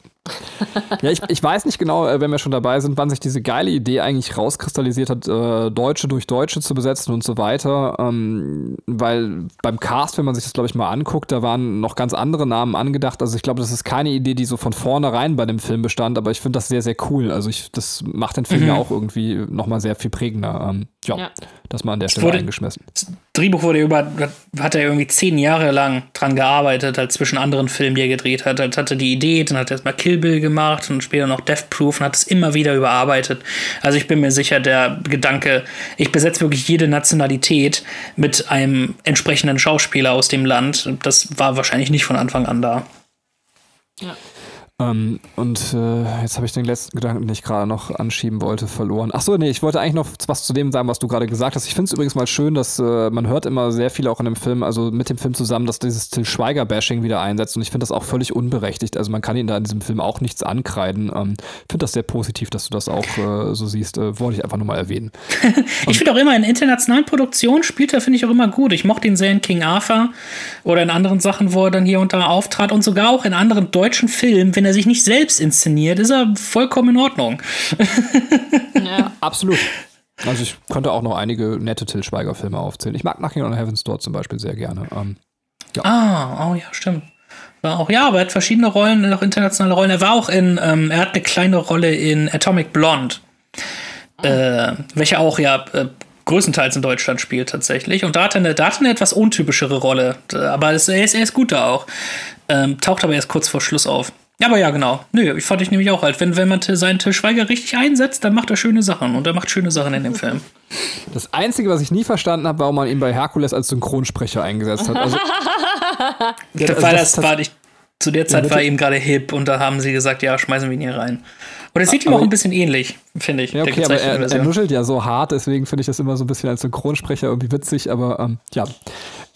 Ich kauf's dir ab. Sollen wir zu Kapitel 3 oder? Oh ja, Moment, er hatte ja auch noch einen Auftritt. Er hatte ja einen Mini-Auftritt in dem Die drei Musketiere-Film von Paul W.S. Anderson, fällt mir da auch gerade ein. Weil der, der wurde auch komplett in Deutschland gedreht, also wirklich eigentlich größtenteils. Und deshalb spielt er da, spielt er einen venezianischen Offizier oder sowas. Den, den kenne ich nicht, den Film. Die drei Musketiere sind für mich eh. Es gab so eine geile Serie. Kennst du die? Äh, mit ähm, David Hasselhoff, Thomas Gottschalk und Sheet Schmarin und, und einer Frau, die niemand kennt. Ähm, damit sind für mich die drei Musketiere quasi oder die vier Musketiere abgehakt. Ähm, kennst du sehr zufällig diese Serie? Nee, aber es klingt wie der absolute Albtraum. Ja, es ist das unfassbar Kult. So Ende der Geschichte. Ähm. Gut, ähm, gehen wir über zu äh, Deutscher Abend in Paris, wo wir Shoshana Dreifuß wiedersehen, welche unter dem Decknamen Emmanuel Mimieux ein Kino in Paris betreibt. Äh, sie hat einen afrikanischen Angestellten und wir finden auch später noch heraus, dass er ihr Liebhaber ist. Sie ähm, trifft den deutschen Kriegsheld Frederik Zoller, jedenfalls stellt sich später raus, dass er ein Kriegsheld ist. Er macht ihr Avancen, sie lehnt ab. Am nächsten Tag äh, klärt er sie darüber auf, dass er eine äh, Stadt in Italien verteidigt hat gegen Amerikaner. Und äh, weil so 300 Soldaten irgendwie erschossen hat, bis sie dann aufgegeben und haben und abgezogen sind. Aber sie hat äh, trotzdem nicht wirklich Interesse an ihm und er offenbart ihr, dass ein Film über seine Heldentaten gedreht wurde, äh, wo er sich selbst gespielt hat. Äh, dann will sie noch weniger was von ihm wissen. Am nächsten Tag kommt dann ein anderer SS-Offizier, holt sie ab zu einem Restaurant, wo Goebbels sitzt, mit seiner äh, Übersetzerin und anderweitigen Assistentin. Und äh, er, er sagt ihr, dass sie gerne auf Wunsch von Frederik Zoller die Filmpremiere in ihrem Kino machen würden. Und bevor sie das alles noch weiter ausführen können, taucht dann Hans Lander auf, was äh, die arme Shoshana natürlich vollkommen unter Druck setzt. Und im Verlaufe des Gesprächs mit ihm ist man sich nicht ganz sicher, hat er durchschaut, wer sie ist oder nicht. Auf jeden Fall kommt sie glimpflich davon. Es wird beschlossen, die Premiere findet in ihrem Kino statt. Und sie beschließt zusammen äh, mit ihrem Liebhaber, wir sperren sie hier drin ein und äh, fackeln das Ding ab. Und ja, und damit endet dann auch das Kapitel. Jetzt muss ich erst nochmal Rücksprung zu Kapitel 1 machen. Die Frage muss ich noch loswerden. Warum hat Hans Lander sie am Anfang von Kap oder am Ende von Kapitel 1 eigentlich laufen lassen, beziehungsweise warum hat er bewusst daneben geschossen? Also was ist da eure Theorie? Er hat ja nicht ja, geschossen, er hat dann, er lässt einfach nur die Pistole sinken. Es wirkt nur so, dass er schießt, weil dann plötzlich so die Musik abbricht. Aber ich glaube halt, er schießt nicht. Er sieht einfach, shit, ich erwische ihn nicht mehr. Ach, fuck it. Ich krieg dich ein andermal. Ich glaube, das ist so ein Ego-Spielchen. So, er will so dieses Katz-und-Maus-Ding aufrechterhalten. Ich krieg dich ein anderes Mal. Das ist jetzt ein schöner Antrieb, den ich habe, weil er eben so ein Sadist ist. Ja, okay, also dann tatsächlich ja. Ja, das war auch meine Interpretation. Aber ich wusste nicht, ich dachte, er hätte geschossen. Oh, Katrin? Ähm. Nee, nee, nee, tatsächlich, er hat nicht geschossen, aber also ich hätte noch ähm, als Interpretation anzubieten, dass, äh, dass er sich einfach nicht so äh, quasi runterlässt, sie zu erschießen, während sie von ihm wegläuft, dass, dass ihm das dann zu egal ist, was ist, dass er dann einfach sich selber für zu wichtig hält, als, als jetzt das zu machen. So. Ähm, aber es kann natürlich, also schöner finde ich da auch die Erklärung, die ihr, die ihr da habt. Ja. vielen, vielen Dank. Deshalb, weil in dem Gespräch, das er dann hat, weil, weil er bewusst dann sagt, ja, und für, für das Fräulein ein Glas Milch und so weiter, wo man sich denkt, shit, ja. ist das jetzt Zufall? Oder ja, ja. Ist, das, ist das jetzt wirklich, hat er sie? Nämlich dann, dann hat er hat mir diesen, diesen Push-In, diesen langsam, wo man dann, wo er dann sagt, irgendwas wollte ich sie noch fragen. Ah, das ist mir entfallen, wie auch immer. Und dann ihre, wenn er dann aus dem Raum geht und dann ihre Reaktion, wo sie fast in Tränen ausbricht und heftig atmet, das ist so gut. Ja. Ah, so fantastisch gut gemacht. Ja, und, ist, also, ähm, Ja. Allein schon der, der Einstieg, also weil äh, die sitzen ja da und reden und ähm, ich glaube, Goebbels fragt sie irgendwas und dann weiß man nicht, was passiert, weil auf einmal wird die Musik extrem laut, es wird so, es, es gibt einen krassen Einschnitt und er steht hinter ihr so und ähm, man weiß jetzt nicht, ob jetzt da auch noch ein Zeitsprung drin ist oder ob das jetzt einfach so durch seine Anwesenheit ändert sich gerade alles schlagartig so und Ja, die es ist- Gefahr ist wieder da. Das ist auf jeden Fall halt äh, wahrscheinlich auch ein bewusster Anschlussfehler, weil dann in dem Moment, weil wir, haben so diesen White Shot, wo man alle am Tisch sieht und Goebbels beugt sich ein bisschen nach vorne, wo er dann fragt, was, was haben sie denn so für Filme gerade in ihrem Kino? Und dann Schnitt, Großaufnahme von Goebbels und er sitzt in einer vollkommen anderen Position und guckt nach oben, ah, ja. Landa, da sind sie ja, wo ich mir nämlich auch denke, das ist so, ich weiß nicht, ob das wirklich dann bewusst so gewählt ist, so im Stil von diesen alten Filmen oder er will uns einfach halt komplett kalt erwischen damit. also, ja. wer weiß, was da in Tarantino vorging, aber es funktioniert aus, aus filmischer Sicht. Ab, also total. Und, und ähm, ja, dann, dann hast du einfach wieder Landa und es ist, es ist wieder typisch Landa, diese Bedrohung, die schon in der ersten, im ersten Kapitel da war, wie er einfach äh, diesen Apfelstrudel isst. Ähm, Und es ist halt alles so, ne, es ist, du sagst ja, diese, diese Anspannung, ob er sie jetzt erkannt hat oder nicht, mit den, mit den Hinweisen und er dann einfach nochmal so Sahne nachordert und das ist, es ist alles wieder so ekel. Also ich, kennt ihr den, ähm, das Intro zufällig von Dexter? Also Benny kennt das, weil wir zusammen Dexter geguckt haben, aber Lasse, kennst du Dexter zufällig, die Serie? Ich kenne ich kenn leider nicht das Intro von. Oder, obwohl, doch, doch, doch. Ich glaube, ich weiß, welches du meinst. Ich kenne das Intro, ja. Äh, da, da, da wird halt nämlich auch so ganz Alltägliches so inszeniert, dass es furchtbar ekelhaft aussieht. Also wie er sich die Schuhe bindet oder rasiert, das ist in so einer ganz extremen Nahaufnahme. Und die Geräusche, die jetzt so gemacht werden oder wie er was isst und so eine Nahaufnahme von seinem Mund. Also es ist eigentlich nur so, wie er morgens aufsteht, sich fertig macht und aus dem Haus geht. Aber durch die Inszenierung wird das alles furchtbar ekelhaft. Und ähm, auch das, also so in diesem, mit diesem Gedanken, finde ich, stellt Tarantino da auch jetzt Landa da, der einfach nur so ein Apfelstrudel isst und danach eine Zigarette raucht. Und also es ist dann so ekelhaft, wie er diese Zigarette in der Sahne ausdrückt. Ne? Es ist alles so. Bäh, ne? so Ja. man, man hat so eine richtig furchtbare Abneigung gegen diesen Charakter. Die, die Großaufnahme des Apfelstrudels und der Schlagsahne, die haben mich immer extrem unbehaglich gemacht. Schon vom ersten Mal an. Tarantino macht das öfter in seinen Filmen. Er macht auch was ganz ähnliches mit dem, äh, mit, mit dem Burger in der, in der zweiten Szene von ähm, Pulp Fiction. Wenn sich. Äh, Wenn sich Samuel Jackson den Burger nimmt, da hat man auch so diese unbehagliche Großaufnahme auf das Ding und so. Das, ich weiß nicht, was er da hat, aber es funktioniert. ja, ja, absolut. Ähm, äh, Benny, möchtest du noch was äh, gerade sagen? Nee, ihr habt die Szene wundervoll okay. auseinander. Ich saß da und dachte mir so, geile Typen seid ihr. Ähm, aber wir können ja vo- von ekelhaften Aufnahmen zu Daniel Brühl kommen. Ähm, nee, aber ähm, nee, haben wir noch nicht besprochen. Äh, ich, äh, ja, bitte, Katrin. Äh, Ja, äh, Fred, Frederik Zoller. Äh, also man, ich finde, er ist nochmal so dargestellt, man weiß jetzt gar nicht, bei wem man da so dran ist. So, er ist, klar, er ist ein Kriegsheld, das macht ihn irgendwie unsympathisch, aber er ist ja an sich, er ist eigentlich so eine Daniel Brühl-Rolle. so, Ja, das stimmt. So, so eigentlich ist er so der, der nette Typ von nebenan, mit dem man gern befreundet sein will. Äh, nur, dass er jetzt eine SS-Uniform trägt, ist so ein bisschen komisch. Also da weiß man jetzt nicht genau so richtig, was anzufangen. Und ähm, also der bleibt ja irgendwie auch konsequent in seiner Rolle drin. Er macht ja, er ist ja nie irgendwie fies zu ihr, so er ist ja die ganze Zeit irgendwie so nett und äh, äh, bringt ihr ja im Grunde auch noch finanziellen Erfolg, dadurch, dass er dieses Kino vorschlägt. Also klar, er, er umwirbt sie halt krass und lässt sich auch nicht darauf ein, dass sie Nein sagt. Ähm, erst später im Film zeigt er ja dann sein wahres Gesicht, aber jetzt in, in dieser Sequenz ist er ja eigentlich nur so ein netter Typ. Ja, aber halt diese Art von netter Typ, wo ich dann halt eben so durchschaut habe, der will die einfach nur in die Kiste kriegen halt. Oh, oh lieb, ich kann Französisch und ach, ich liebe das Kino. Und man merkt halt, ja klar, er liebt, er liebt Film und Kino, das, das, das kommt authentisch rüber, das ist okay. Aber ansonsten halt einfach, ja, er steht auf sie und, und will was von ihr. Ja. Das wollte ich aber auch gerade sagen. Also es wird ja schon ziemlich krass äh, vorgeschadowt, dass er eben kein Nein ertragen kann und, und, und was für ein Typ er ist. Er ist ja super belästigend. Also er Ja, geht einfach ja. so außen am Café vorbei und kommt rein und, und äh, Ja, ja. Es ist, es ist halt nicht so auf der oberflächlichen Ebene, ne? So, so, da ist er eigentlich äh, ein sehr, sehr netter Typ. Aber wenn man dann ähm, guckt, so ja, okay, sie hat dir jetzt mehrfach gesagt oder angedeutet, dass sie jetzt kein Interesse hat, lass sie doch bitte in Ruhe, ne? Aber er macht es dann halt weiter. Aber bleibt halt erstmal noch äh, nett und freundlich dabei. Vor allem, es gibt noch etwas Interessantes. Wusstet ihr, dass wir, dass es hier die Rückkehr von einem Schauspieler gibt, den wir schon im vorherigen Kapitel gesehen haben? Nein. Und zwar, Sönke Möhring spielt in diesem Film zwei Rollen.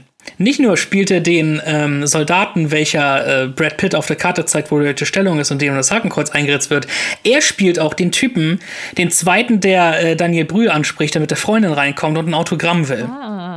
Ah. Das ist ebenfalls Sönke Möhring. Äh, er trägt in der, in der zweiten Szene halt in dem Café, da trägt er eine Perücke und Prosthetics im Gesicht und Tarantino selbst hatte beim Dreh keine Ahnung, dass das derselbe Schauspieler ist. Wie witzig. Das ist ja sauwitzig. Ähm, ich muss jetzt nochmal, wenn wir tatsächlich jemanden haben, der sich äh, so regisseurmäßig auskennt, tatsächlich einmal nach Daniel Brühl nachfragen, weil mir als Laie irgendwie, ich werde mit diesem Schauspieler einfach nicht warm, aber ich weiß nicht, woran das liegt. Und, aber er scheint ja ein großes Talent zu sein und, und ich sehe das bei dem Mann einfach nicht. Aber ähm, also das ist mein Til Schweiger, ehrlich gesagt. Also ja, der, der wirkt mir immer so, so gleichbleibend, du hast ja gerade gesagt, so eine typische Daniel Brühl-Rolle und, und deswegen verstehe ich die Begeisterung um ihn nicht. Aber er, er muss es ja auch irgendwie geschafft haben, sich so weit äh, nach oben zu arbeiten. Ich weiß nicht, ob du dazu was sagen kannst lasse. Ja. Ähm, also ich habe ihn ja in verschiedenen Filmen gesehen, in deutschen wie in internationalen Produktionen. Er wird ja immer, er wird ja in immer mehr äh, Blockbustern ja auch besetzt. Und hier spielt er, er hat, er hat im Prinzip so diese gewisse Daniel Brühl-Rolle, aber in diesem Kontext funktioniert das, finde ich, sehr gut. Ich verstehe halt, wenn man mit dieser Art von Persönlichkeit sozusagen nicht klarkommt. Aber halt, ich mochte ihn zum Beispiel, es gab diesen einen Film, wo er so tut, als wäre das Manuskript seins. Ich weiß nicht mehr, wie, es, wie der hieß, leider. Ähm, aber, das war, aber das war ein ziemlich guter Film. Der war mit Henry Hübchen. Ähm, äh, ich glaube, der war mit äh, Daniel Brühl relativ sicher. Und ja, verschiedene andere Sachen. Und zum Beispiel, ist, äh, wo, er, wo er mal ein bisschen anders ist, ist zum Beispiel in Captain America Civil War, wo er die wo er, wo er die Rolle um einiges düsterer und sehr emotionslos und kalt anlegt und wo das sehr, sehr gut funktioniert. Also wenn du vielleicht mal eine etwas andere Seite von ihm sehen möchtest, dann, dann guck ihn in dem Film, wo er den Bösewicht spielt. tatsächlich ist es, ja, es ist tatsächlich der einzige Film, wo ich ihn mag. Ähm, mir, fällt jetzt, mir fällt jetzt sogar auch nicht die Rolle ein, äh, also der Name des, äh, der Rolle, die er einnimmt, aber ähm, tatsächlich. Simo. Eine, ja, genau. Äh, eine der wenigen quasi Rollen, wo ich ihn krass sympathisch finde. Aber gut, ähm, ja, äh, dann. Ich, nee. Katrin? ich wollte schon wieder überleiten hier, ne? Nee, nee, nee, nee, nee, nee. Ich muss noch mal kurz auf die, die Frauenrollen in, ähm, in diesem Film äh, eingehen, äh, weil Shoshana ja sehr, sehr stark ist. Also sie ist ähm, ähm, sie stellt sich ja, also im Endeffekt ist ja sie diejenige, die sagt, okay, wir müssen irgendwie was unternehmen. Also sie muss einfach die Kraft haben, Landa gegenüberzustehen und nicht auszurasten. Ähm, und sie stellt sich dann gegen das Regime, indem sie am Ende dieses Kapitels sagt, so wir, wir, äh, wir brennen das Kino nieder. Also im Grunde das, ihre Existenz, die sie sich aufgebaut hat, ihr Leben, das sie sich aufgebaut hat, dass wir sie komplett opfern, um quasi den, den Nazis was heimzuzahlen. Also sie, sie und sie ist diejenige, die diesen Plan fasst und auch noch ähm, sa sagt, wie man, wie man das zu machen hat. Ähm, dagegen haben wir noch, ähm, also wir haben relativ wenige Frauenfiguren tatsächlich in diesem Film drin, ähm, was vielleicht aber auch, auch an der Kriegsthematik so ein bisschen liegen kann, äh, weil im Kriegsgeschehen selber ja wenige bis keine Frauen waren. Wir haben noch natürlich ähm, ähm, äh, hier Brit Bridget von Hammersmark. Die später und, kommt, ja. Die später kommt, genau. Und hier in dem Kapitel kommt noch hier die, die Übersetzerin, die, die Fickbiene vom, äh, von Goebbels. auch, also sehr schön, weil man weiß jetzt nicht, aber ich glaube, sie stellt sich dann vor, wie Goebbels sie dann rannimmt, ähm, die aber dann auch äh, am Ende des Films ihr Fett wegkriegt, die dann halt eher die unsympathische äh, Rollenfigur, äh, Frauenfigur einnimmt. Aber Shoshana finde ich halt sehr, sehr stark als, äh, als Figur in, in, in in dieses Feld gesetzt. Ähm, ja. Und, achso, ähm, wenn du noch dazu was sagen willst, ansonsten hätte ich nur einen Punkt. Nö, ich, ich glaube, ich habe sonst nichts mehr über dem Kapitel tatsächlich. Okay, genau, weil wir haben einfach hier nochmal diesen Stilbruch drin, ähm, wieder mit Samuel Jacksons Stimme, ähm, der er dann erklärt, äh, wieso der Film brennt äh, oder also wie, wie Shoshana das anstellen will, ähm, dass dann das Kino niederbrennt. Das fand ich auch sehr schön. Oh ja, vor allem, dass äh, tatsächlich da doch was, aber das ist das erste Mal, dass dieser Filmclip überhaupt ins Deutsche übersetzt wurde. Tatsächlich extra für diesen Film. Das ist, glaube ich, aus einem. Ich weiß nicht, ob es Hitchcock ist, aber es ist auf jeden Fall aus einem ganz alten Ding, wo der dann nämlich wirklich dann ja. damit reingeht und dann, dann ah, explodiert ja, das ja. Ding oder so. Ich, weiß, weil wir haben nämlich diese Szene haben wir dann irgendwann mal in der Filmschule geguckt. Und da dachte oh, ich, ah, da ist das her. Da habe ich, glaube ich, hab ich, glaub ich, aber auch mal tatsächlich, aber ich war, war das auch immer im Studium? Ich weiß es nicht, aber ich glaube, es war der der, oder ich, ich habe eine Dokumentation gesehen, der einzige Film, wo Hitchcock ein Kind sterben lässt ähm, und danach mhm. das nie wieder machen will, weil der Junge äh, noch relativ klein ist. Aber es ist, du hast recht, es sind irgendwelche Filmrollen, die dann explodieren.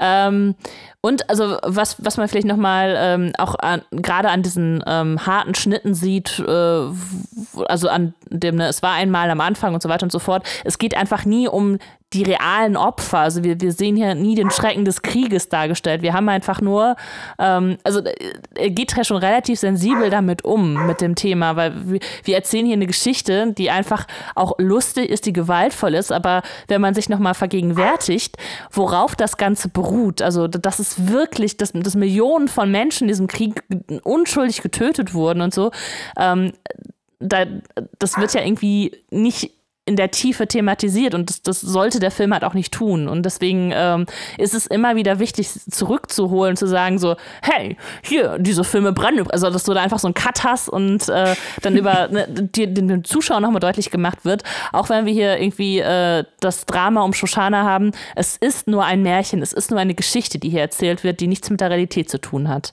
Ähm, ja, das wollte ich noch dazu sagen. Letzte Sache, völlig unwichtig, dass wir einen meiner Lieblingscharaktere schon äh, sehen, der jetzt später in der nächsten, im nächsten Kapitel viel präsenter wird, und zwar oh, ja. ähm, den äh, von Augustin gespielten SS-Führer, ich weiß nicht, wie er heißt, ähm, aber den finde ich wirklich fantastisch. Dieter also, Hellstrom, glaube ich. Ja, ja, ja. Ja, also finde ich unfassbar, wirklich, äh, das nur mal erwähnt. Und damit können wir auch gerne überleiten zu Kapitel 4. Äh, bitte lasse. Puh, äh, am Anfang von Kapitel 4 lernen wir einen komplett neuen Charakter kennen, und zwar Lieutenant Haycox, gespielt von Michael Fassbender, welcher vom alliierten Oberkommando den Befehl hat, zu den Bastards zu stoßen. Und äh, die den quasi den Kontakt innerhalb der Deutschen anzusprechen. Und das ist die Schauspielerin Bridget von Hammersmark, gespielt von Diane Krüger. Sie arbeitet als Agentin für die Alliierten.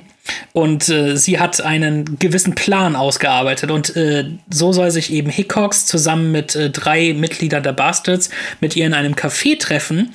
Sie sind dann verkleidet als deutsche Offiziere.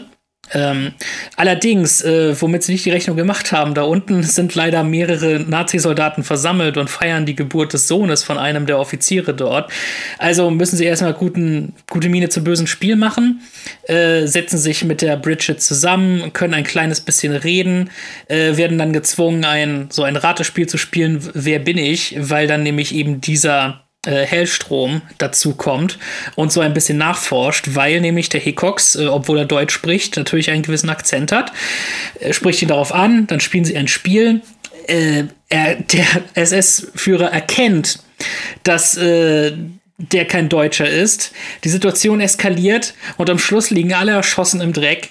Und die einzige, die dann noch überlebt, ist äh, Bridget von Hammersmark, welche von den Bastards gerettet wird, gerade noch so. Und sie eröffnet, dass es eine gewisse Entwicklung gab, nämlich nicht nur wurde der Schauplatz der Premiere geändert, wo der, das große Attentat stattfinden soll, sondern der Führer selbst kommt. Und jetzt müssen sie nur noch herausfinden, Mist, wie kriegen wir uns denn jetzt auf die Premiere, weil die äh, deutschsprachigen Leute sind jetzt tot und äh, du hast auch noch eine Wunde im Bein, äh, liebe Bridget. Und dann sagen sie, ach, wir gibst einfach deinen Fuß ein, tun so, als wäre dein Bein gebrochen. Und äh, Aldo Rain gemeinsam mit dem ähm, mit dem als Bärenjuden bekannten Soldaten und noch einem anderen Typen. Sie geben, wollen sich dann als italienische Filmemacher ausgeben. Und das Kapitel endet damit, dass Hans Lander den Tatort in der Bar erforscht und entdeckt, dass Bridget von Hammersmark dort war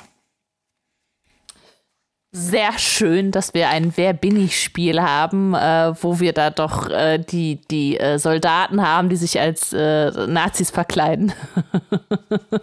Und auch im Grunde, also auch jemand anders spielen, als, als der sie sind. Äh, finde ich eine sehr schöne ähm, äh, ja, Gegenüberstellung dieser Situation. Ähm, ja, krasse Szene. Also. Oh das ist meine Lieblingsszene, die Kellerbar. Alles ja. in der Kellerbar, ohne Zweifel. Mein, mein, mein Lieblingspunkt des Films. Ja, Benny, bitte, du darfst auch erstmal abfeiern, du hast so wenig viel Wort hier schon gehabt. Nee, absolut, also ich kann das total nachvollziehen. Also diese ganze Szene ist wirklich äh, fantastisch. Also ähm, im Prinzip äh, das Wer bin ich Spiel, was so auch wieder im, im Sinne der, der Banalität irgendwie auch so krass das ja. kontrastiert, was dann eben in dieser Szene passiert und, und äh, das ist schon sehr, sehr geil gemacht und auch äh, natürlich dann die Sache mit, was heißt er nochmal, King Kong ist er, ne? Ähm, ja Ja, da, auch das ist fantastisch. Also tatsächlich, äh, also von daher eine ganz, ganz, ganz großartige Szene. Ähm, Ja.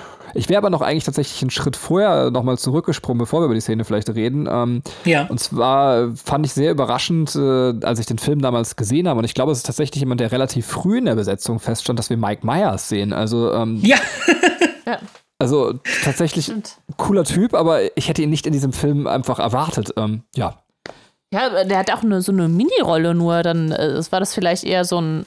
Ich weiß nicht, also ich kenne die Hintergründe nicht, aber vielleicht äh, kennen die sich und äh, Mike Myers sagte so, ey Tarantino, ich würde mal gerne in einem deiner Filme einen Auftritt haben oder so. Keine Ahnung. Ich denke, es ist einfach nur so, ja, Tarantino wollte ihn drin haben. Einfach nur hier, ich gebe dir diese Rolle hier. Ich liebe sein Cameo. Sein Make-up und so ist extrem drüber, aber ich, ich finde es toll, ihn auch in diesem Film zu sehen. Und er hat einen der witzigsten Outtakes auch. Ich habe die Outtakes von dem Film gesehen und er hat einen der besten, wo er nämlich, der, er zeigt auf die Karte und verhaspelt sich irgendwie dann so, The bastards we're waiting from you. Fucking fucky fuck! So close! Ah, Ich, ich, ich mag ihn auch unfassbar gern, deswegen äh, echt cool, dass er dabei ist. Ähm, ja. Dann ist die nächste Sache, also ich glaube, wie wir auf, mit auf den Weg in den Keller genommen werden, finde ich auch noch total cool, weil keiner, also zumindest ich kann es nicht für mich beanspruchen, dass ich irgendwie so ein Stratege wäre, was militärische Situationen angeht. Also mir ist zum Beispiel als Laie wäre mir wahrscheinlich auch nicht klar gewesen, wie blöd eigentlich so eine Kellersituation ist. Ähm, aber wie cool das in einen Dialog gepackt wird, der unfassbar witzig und äh, finde noch mit zu den witzigsten Dialogen des Films gehört, dass einem wirklich auch jedem Trottel klar wird, wie scheiße die Situation ist. Aber das wird ja über Richard von Hammersmark und indem die Charaktere darüber sprechen, einem so klar gemacht. Das finde ich auch sehr, sehr nett an der ganzen Kellersituation. Oh ja. dann- Ja, bitte, lasse. Ähm, ich finde, er als äh, in der ersten Szene, da sitzt dann ja sogar Churchill mit im Raum. Ich habe, als Ja. ich den Film das erste Mal gesehen habe, ich hatte keine Ahnung, wer Churchill war. Ich wusste nicht, wer das war und sein sollte. Aber es ist halt relativ cool, dass sie ihn dann einfach sitzen haben. Und ich mag es, dass sie da wo man halt einfach merkt, Tarantino selber kennt sich auch aus mit diesem ganzen Scheiß. Und wie sie dann einfach über die Geschichte des deutschen Kinos reden, was Goebbels gerade macht und als was er sich da so sieht, was für einen Status das hat. Einfach herrlicher, schöner Dialog und äh, auch eine gute Charaktereinführung für den Lieutenant Hickox. Und vor allem, Michael Fassbender kann ja tatsächlich fließend Deutsch, wurde in Heidelberg geboren und ist Deutsch-Ire. Und wenn man den Film im Original anguckt, dann macht er sich recht gut. Sein Akzent ist nicht zu überhören, aber man merkt, dass er die Sprache kennt. Und das hat er später auch noch genutzt in X-Men First Class, wo du, glaube ich, auch sogar einen weiteren Schauspieler aus äh, Inglourious Bastards dann hattest, in, in einer der Szenen mit den Deutschen. Aber ja, ähm, das, das ist halt ziemlich cool. Wenn du dann auf Englisch guckst, dann denkst du, oh Mensch, cool. Ja, genau. So ging es mir auch, weil ich dachte so, hä, Michael Fassbender kann Deutsch? So, das war, das, ich war echt überrascht. Also ich wusste es auch nicht, musste es dann auch erstmal direkt googeln. ja. Das ist schon lustig. Und ich liebe den Moment, wenn, ihr müsst darauf achten, wenn ihr den Film nochmal guckt, wenn die drei als deutsche Offiziere verkleidet in die Bar kommen und alle am Tisch salutieren, dann muss man einen Blick auf Til Schweigers Gesicht werfen. Sein, sein Blick ist göttlich, als Und alle drei haben so diese Haltung, fuck, was machen die alle hier? Ja, ich, ja, das, das stimmt. Ne? Äh, ich meine, ist ja eine scheiß Situation für die. Ne? Und äh, das ist, ich meine, die ganze Zeit ähm, ist man ja auch die ganze Zeit überlegen, ob jetzt äh, Bridget von Hammersmark wirklich äh, das ist, was, was man denkt, dass sie ist. Also ob sie die Spionin ist oder nicht, weil ähm, es ja alles danach irgendwie aussieht, als wäre es vielleicht dann doch so von ihr inszeniert. Zum Schluss, sie über, ist die einzige Überlebende aus der Bar. Äh, sie killt sogar noch diesen, diesen Typen, diesen Wilhelm, der gerade Vater geworden ist, so um ihre Oh, so mies. Ja, um ihre Spuren zu verwischen. Also man, man überlegt die ganze Zeit, ist sie jetzt wirklich die Spionin oder ist sie eine Doppelagentin? So, ähm, aber zum Schluss äh, weiß man, äh, zum Schluss des Kapitels weiß man schon, dass, dass sie eben äh, doch die richtige ist. Also dass sie dann nur die Spionin ist und nicht Doppelagentin. Ja, da hatte ich eigentlich auch nie Zweifel dran. Ich hatte nie irgendwie im Kopf, oh Gott, ist das irgendwie mit von ihr inszeniert? Für mich kam das so von Anfang an rüber. Nö, nö, die ist auf ihrer Seite irgendwie. Ich hatte keinen Grund dafür, das anzuzweifeln.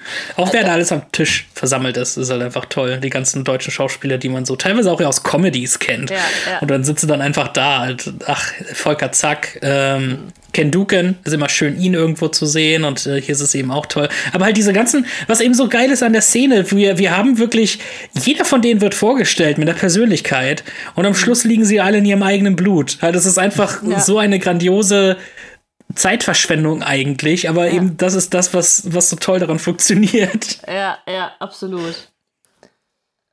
Der SS-Mann, dessen Namen ich schon wieder vergessen habe, von, ähm, wie heißt er nochmal? Hellstrom. Heldstrom, äh, habt ihr das also quasi, weiß er die ganze Zeit, äh, dass sie quasi äh, letztendlich äh, nur ihre Rollen spielen oder ist er, geht er ihnen eine Zeit lang auf den Leim? Das habe ich mich gefragt. Also macht er das gleiche Spiel wie Hans Lander oder äh, ist er zwischendurch äh, überzeugt, dass sie ihre Rollen spielen? Also, dass ihr Quatsch, das glaubt, nimmt er quasi wirklich an, dass das Deutsche sind. Ähm. Ich denke, er weiß es, bis sich dann der Lieutenant verrät, also an seinem Blick dann. Äh, was nämlich auch witzig ist, da habe ich auch eine andere Anekdote. Vor Glorious Bastards hatte ich keine Ahnung, dass es einen Unterschied dazwischen gibt, wie Amerikaner und Deutsche die drei mit den Fingern zeigen. Ja.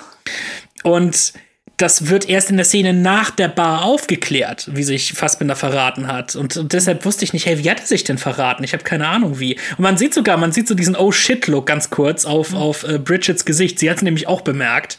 Und da ist sofort diese eisige Stimmung, wo sie dann auch merkt, scheiße, er hat Scheiße gebaut. Und dann habe ich den Film noch mal mit meinem Vater gesehen. Und dann sagt er halt drei Gläser und zeigt das mit den mittleren Fingern. Und mein Vater sofort neben mir, oh shit. Und ich so, du weißt das? Ach krass. Ja, ich hätte das auch niemals gewusst, also abgefahren. ich dachte, Mensch, mein Vater weiß das. Ja, krass. Nee, nee, das, das, das wusste ich, also ich wusste es auch nur durch den Film, äh, lustig. Ähm, dass dann aber auch, also es ist dann tatsächlich Leute gibt, die das äh, schon so wissen.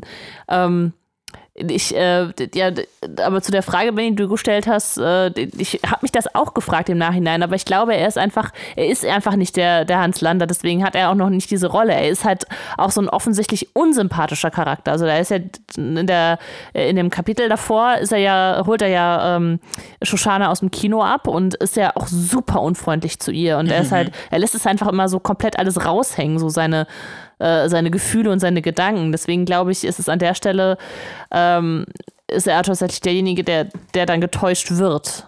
Und äh, ja, klar, durch, den, äh, durch, durch sein Erkennen in dem Moment, wo er die, die drei erhobenen Finger sieht, äh, da geht ja diese Wandlung in ihm vor.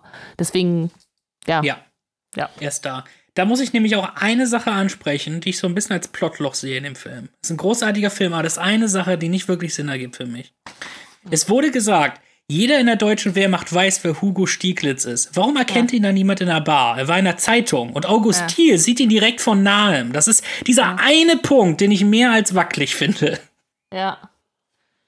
Das stimmt. Ja, oder es spricht dafür, dass er das doch die ganze Zeit wusste. Also man kann das äh, Plotloch auch wieder umdrehen. Also, Aber was mit den ganzen anderen Soldaten da? Als ja, es sind halt einfache Soldaten. Also wenn die jetzt nicht quasi komplett, also ich, äh, also so von der Zeitung, ich weiß ja nicht, das ah, ist jetzt schwer. Vom historischen Wissen waren Zeitungen tatsächlich so gängig schon als Mittel, dass das jedem Soldaten ständig irgendwie zur Verfügung stand, ähm, weil die waren ja auch im mhm. Krieg. Ja. Ich kann mir auch vorstellen, dass, dass die halt andere äh, Sorgen dann hatten oder sich vielleicht gar nicht damit so richtig beschäftigt haben. Also ähm, ich denke eher, also das tatsächlich bei Hellstrom, ähm, da hätte es auffallen müssen. Oder ja. Also bei Oder dem ist das vielleicht schon so lange her. Ich habe keine Ahnung. Ja. Ah, weil nämlich schließlich weiß ja auch der ähm, äh, Hans Lander weiß ja sogar, dass er auch ein Mitglied der Bastards ist und so. Also deshalb ähm, ich keine Ahnung. Also das ist eben so dieser eine Punkt, wo ich denke, äh, aber das ist etwas, da kann ich drüber hinwegsehen trotzdem. Was soll's? Funktioniert ja. für den Film. Verstehe dein Problem, aber ich drehe das jetzt einfach so um, dass ich sage, dann wusste er es dann doch die ganze Zeit. Übrigens, äh, der Oscar fürs beste Accessoire geht an den Bierstiefel. Ich liebe diesen Bierstiefel. ich habe schon mal sowas getrunken sogar, aber da war es Cola.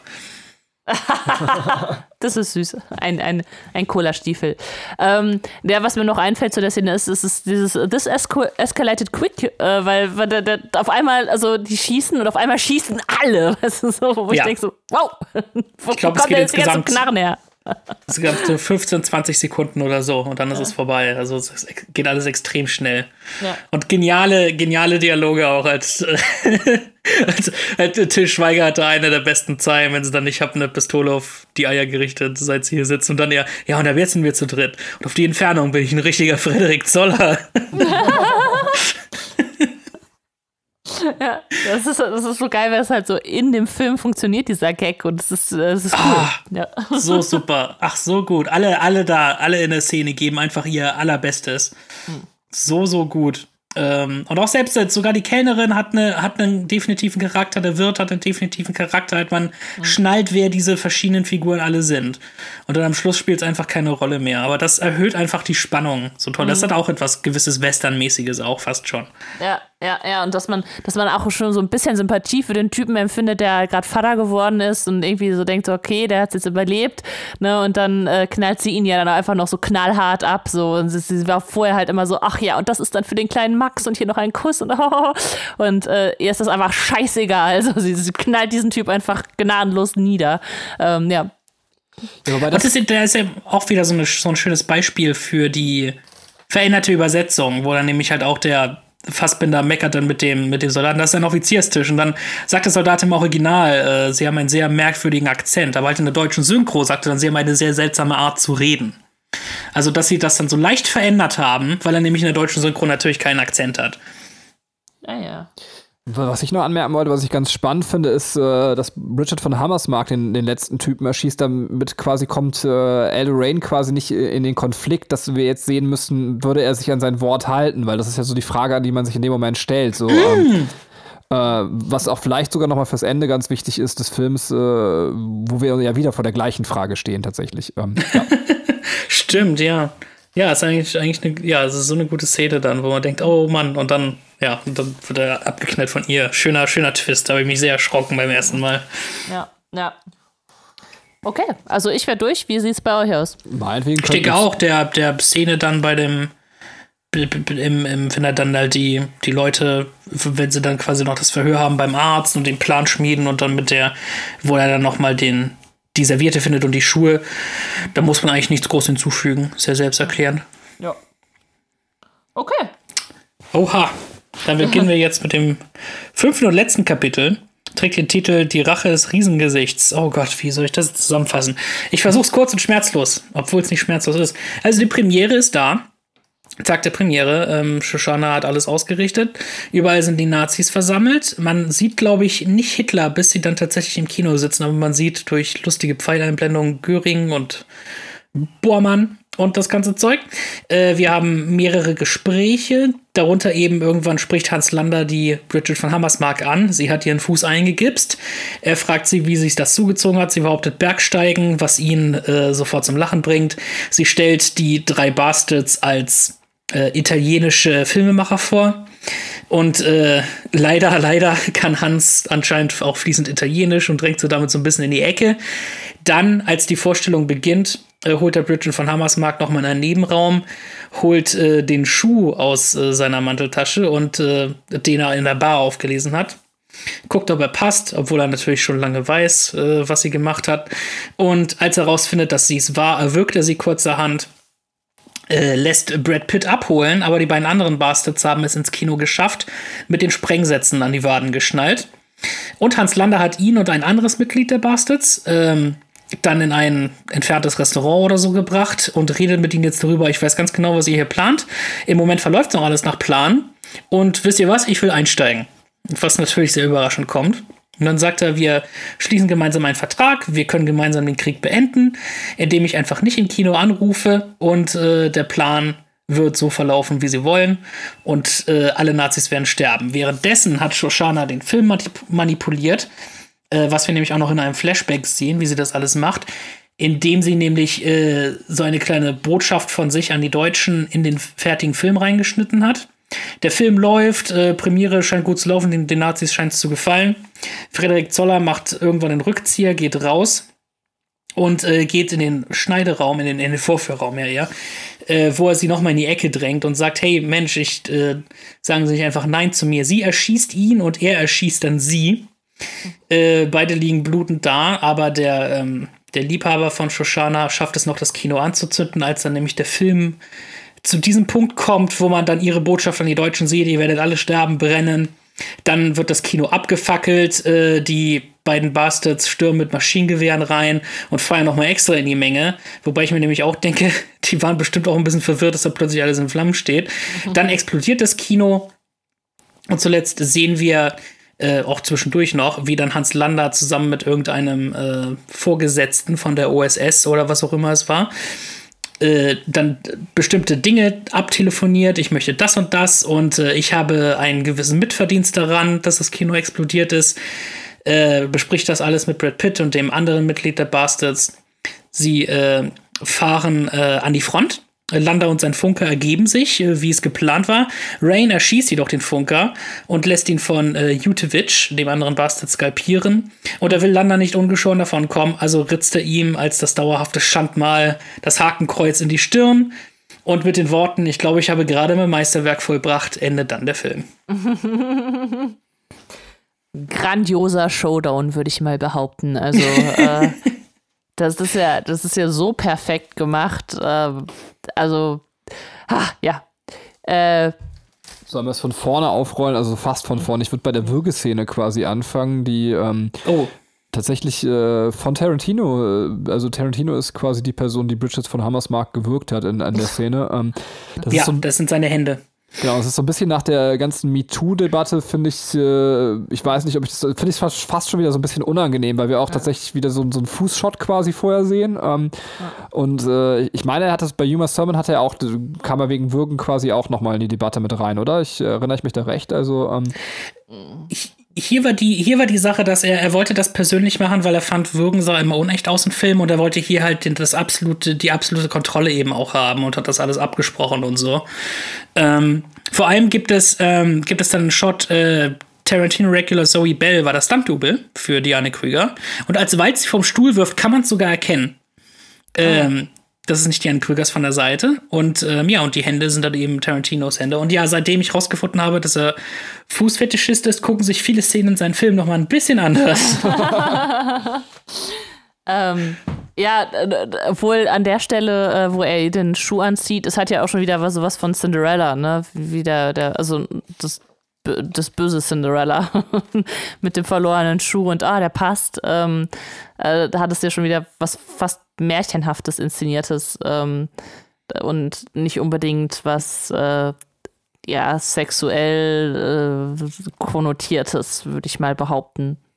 Also was halt äh, in dem Film halt so stimmig ist. Ich muss noch mal ganz kurz. Ähm, ich, warte, achso, ja, nee. ich, ich, man muss es eigentlich nicht sagen, weil es so offensichtlich ist, weil du es ja gerade gesagt hast. Aber es rundet natürlich dann auch noch mal zu dem Once Upon a Time quasi am Anfang ab. Also dass man da auch schon ja. wieder so den Kreisschluss halt eben hat. Ähm, ja. ja.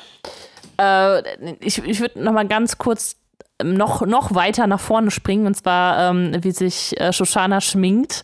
Äh, es ist, macht sie so ein Kampfschminken, also sie, sie, sie äh, tut so zwei äh, Striche auf ihre äh, Wangen, also und reibt die dann, dass es der Rouge wird, aber das sieht halt aus so, so ich, ich mache mich jetzt bereit für den Kampf und das ähm, fand ich äh, auch ganz, ganz cool äh, inszeniert. Obwohl ich auch sagen muss, dass äh, Melanie Laurent, die, die Schauspielerin, ungeschminkt wesentlich schöner aussieht, als, äh, als sie an diesem Abend sich dann auftakelt. Das irgendwie ist dieser natürliche Look steht ihr mehr, aber das ist, hat einfach absolut nichts mit diesem Film zu tun. Aber ich wollte es trotzdem einmal loswerden. Ja, was, weil wir es halt eben auch gewöhnt gewöhnt sind. Einfach ist halt auch das Ding. Also ich habe das schon oft öfter in Filmen gehabt, wo man den Schauspieler großen. Das ist so wie, das hat so diesen Aragorn-Effekt. Wenn nämlich in der Ringe-Trilogie hatte er immer diese ungewaschenen, fettigen Haare und dann ganz am Schluss, wenn er äh, gekrönt wird, da hat er dann diese, diese sauberen, glatten Haare und da denkt man sich, irgendwas stimmt hier nicht. das sah schmutzig viel schöner aus. Ja, ähm. eben, genau. Das ist eben das, das, wenn man, wenn man quasi neun Stunden lang an so einen gewissen Look gewöhnt ist von dem Schauspieler. Ja, das stimmt. Ich muss noch einmal kurz auf die Szene, ähm, die war jetzt auch vor dieser Würgeszene, ähm, die äh, mit, wo, wo äh, Landa quasi auf äh, den Trupp von äh, Rain und, äh, und Hammer von Hammersmark trifft, äh, wie er sich einfach offensichtlich über die lustig macht. Ne? Oh, so, also oh. ist, aber es ist, es ist auch so witzig, also gerade mit dem Italienischen, wie er dann anfängt, Italienisch und dann korrigiert er sie und sagt so, oh, jetzt noch mal ein bisschen mehr Schwung und ja, das ist einer der besten Oh-Fuck-Momente, ja. wenn er die als Italiener getarnten Bastards in perfektem Italienisch anspricht und Pitt einfach nur so Grazie. Buongiorno. So Buongiorno. Und, äh, Christoph Waltz hat neben J.K. Simmons in Spider-Man 2 eine der besten Lachanfälle der Filmgeschichte. das, äh, aber weiß ich das? Weiß ich das? Weiß ich das? Glaube ich nicht. Ja. Aber auf jeden Fall. Ja, Okay, gut. Du meinst, du meinst Ähm, die sprechende Spider-Man-Szene oder welche hast du dich jetzt gerade gefragt? Also, Ja. Nee, die Spider-Man, wir gehen mit die, die Spider-Man in Spider-Man 2, weil dann können sie mich im Voraus bezahlen, dann hat doch J.K. Simmons diesen geilen ah, Lachanfall. ja, ja, stimmt. Stimmt, doch, ich erinnere mich tatsächlich wieder. Ähm, Ja, Und deshalb, ja, weil okay. Christoph Waltz Ja. macht dem ernsthaft Konkurrenz mit seinem Lachanfall hier. vor, der, der klingt einfach auch so wahnsinnig echt. Also das klingt halt nicht geschauspielt. Das klingt einfach so, als wenn er sich gerade wirklich mega krass beömmeln würde. Aber ich meine, das ist wahrscheinlich einfach gute Schauspielerei. Ja, so gut. Auch so herrlich, wie Aldo Rain einfach absolut unbehaglich im Smoking aussieht. Und ausgerechnet derjenige, den sie reingezwungen haben, der schlägt sich dann am besten. Der bleibt Ja. am coolsten von allen Ja, und äh, ja. spricht dann nämlich auch seinen Namen korrekt aus. Und vor allem, da ihr Once Upon a Time in Hollywood noch nicht gesehen habt, es gibt eine Anspielung auf Inglourious Bastards in dem Film. Eine ganz, eine ganz bestimmte. Und zwar ähm, hat ja der, ähm, der äh, Eli Roth hat ja als, als Deckname hier als Italiener hat er den Namen Antonio Margheriti. Und es gibt in, ähm, in Once Upon a Time Hollywood eine Montage, wo man quasi äh, bestimmte so Ausschnitte aus italienischen Filmen sieht, die dann der der Charakter, der von Leonardo DiCaprio gespielt wird, macht. Und dann wird so gezeigt, und, äh, und dann dreht er noch den und den Film. Eine, eine, einen italienischen James Bond Rip-Off, inszeniert von Antonio Margheriti. Nice. Ja, das ist Das, das fand ich dann. Ich habe und ich habe äh, ich habe im Kino laut gelacht und einer hinter mir auch. Ich dachte, yes, wir beide haben es geschnallt. Margaretti.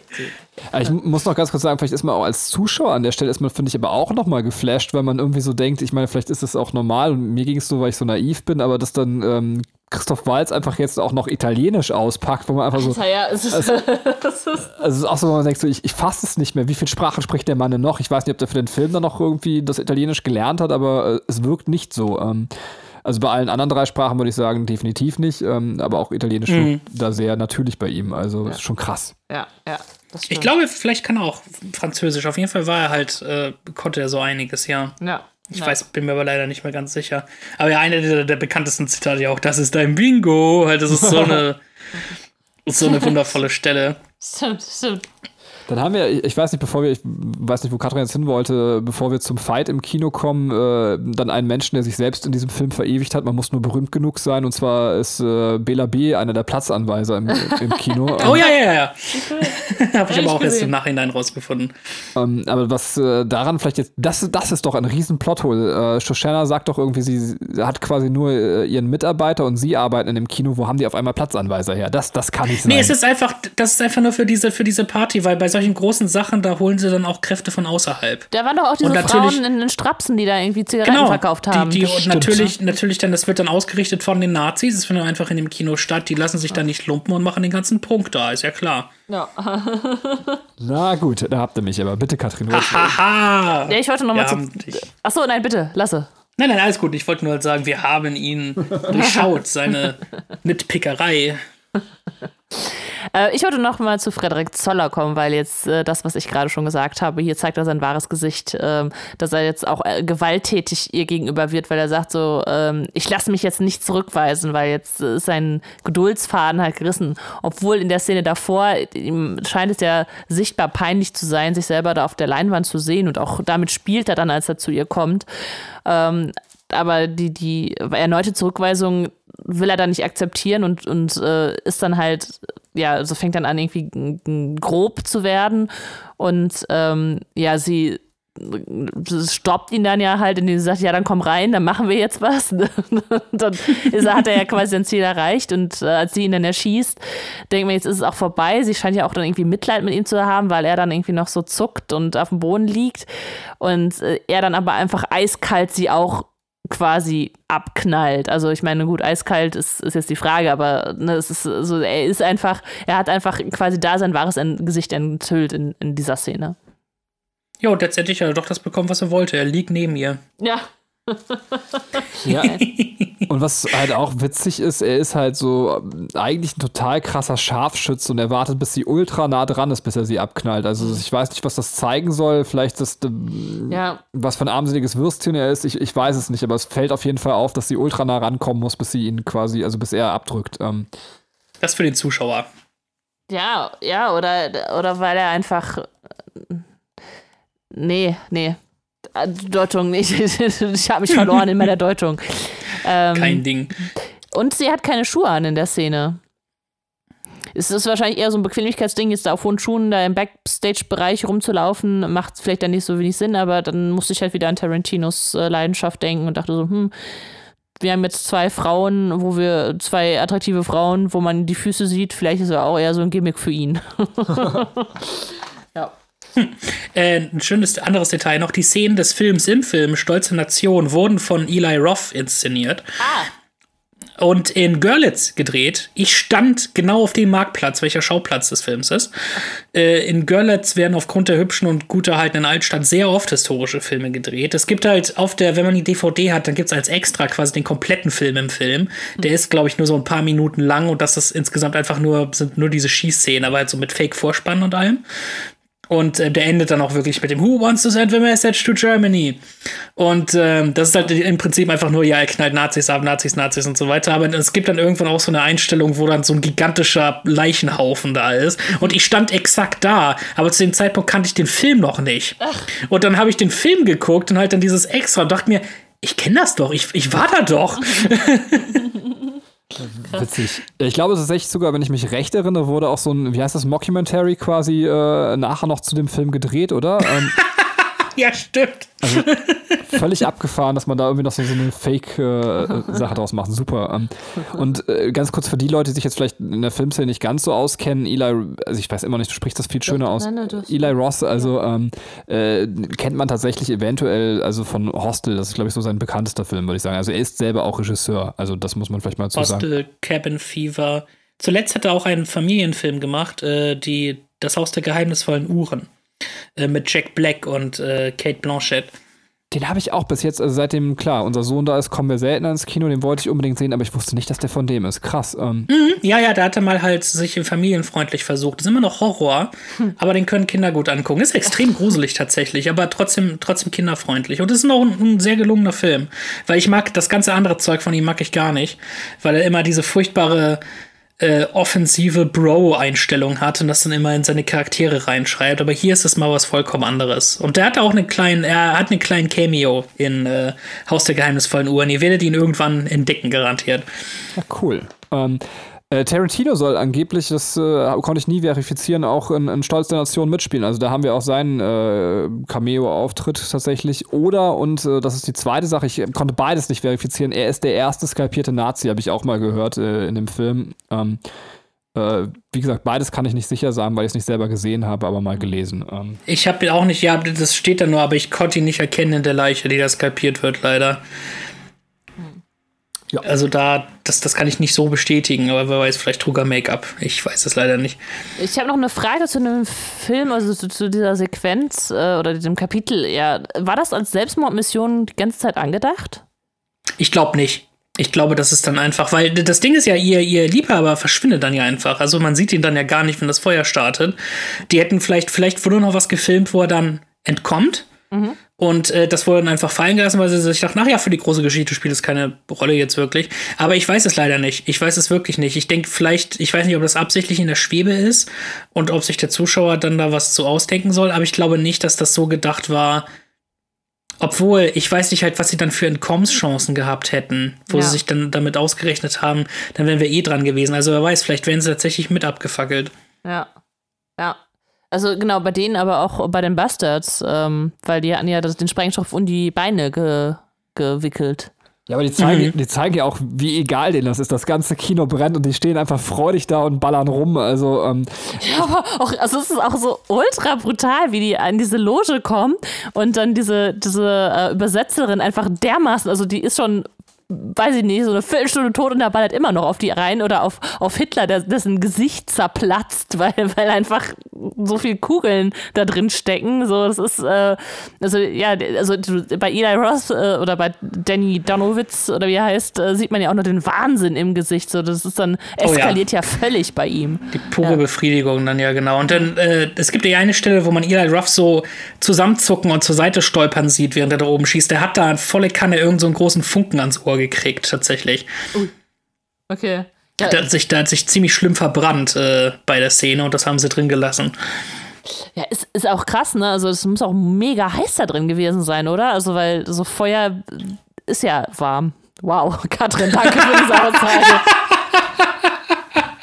Das muss bitte, das muss, das muss als, als, als Stinger an Anfang der Folge. Feuer ist ja wahr.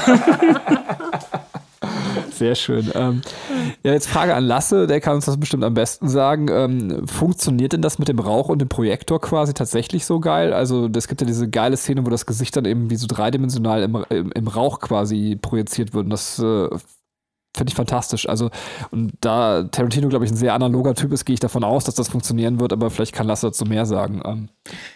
Ich sag mal so, äh, wenn es klappt, dass du ein gigantisches äh, Bettsignal in den Himmel schießen kannst und das auf den Wolken zu sehen ist, dann klappt das auch hier mit einem Filmprojektor und Rauch.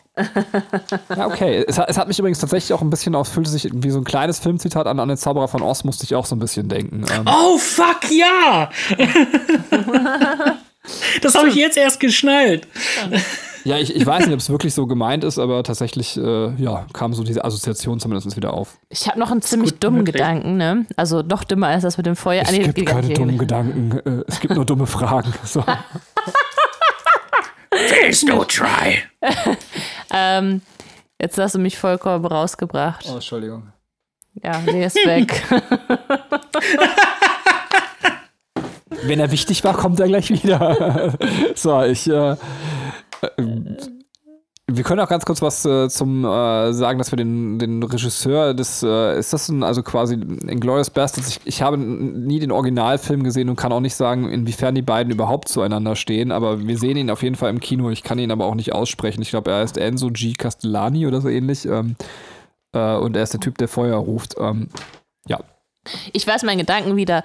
Muss nicht total ähm, total absurd gewesen sein, als sie diese Sequenz gedreht hat. Dann, dann stand sie dann da und sagt ihren Spruch in die Kamera und dann lacht sie so fünf Minuten oder zehn Minuten und macht das ja. mal. Lacht einfach mal so gehässig, ohne dass da irgendein Kontext gerade ist. So, so eine so zehn Minuten lang, das, das, das, da fühlt man sich doch komplett lächerlich, oder?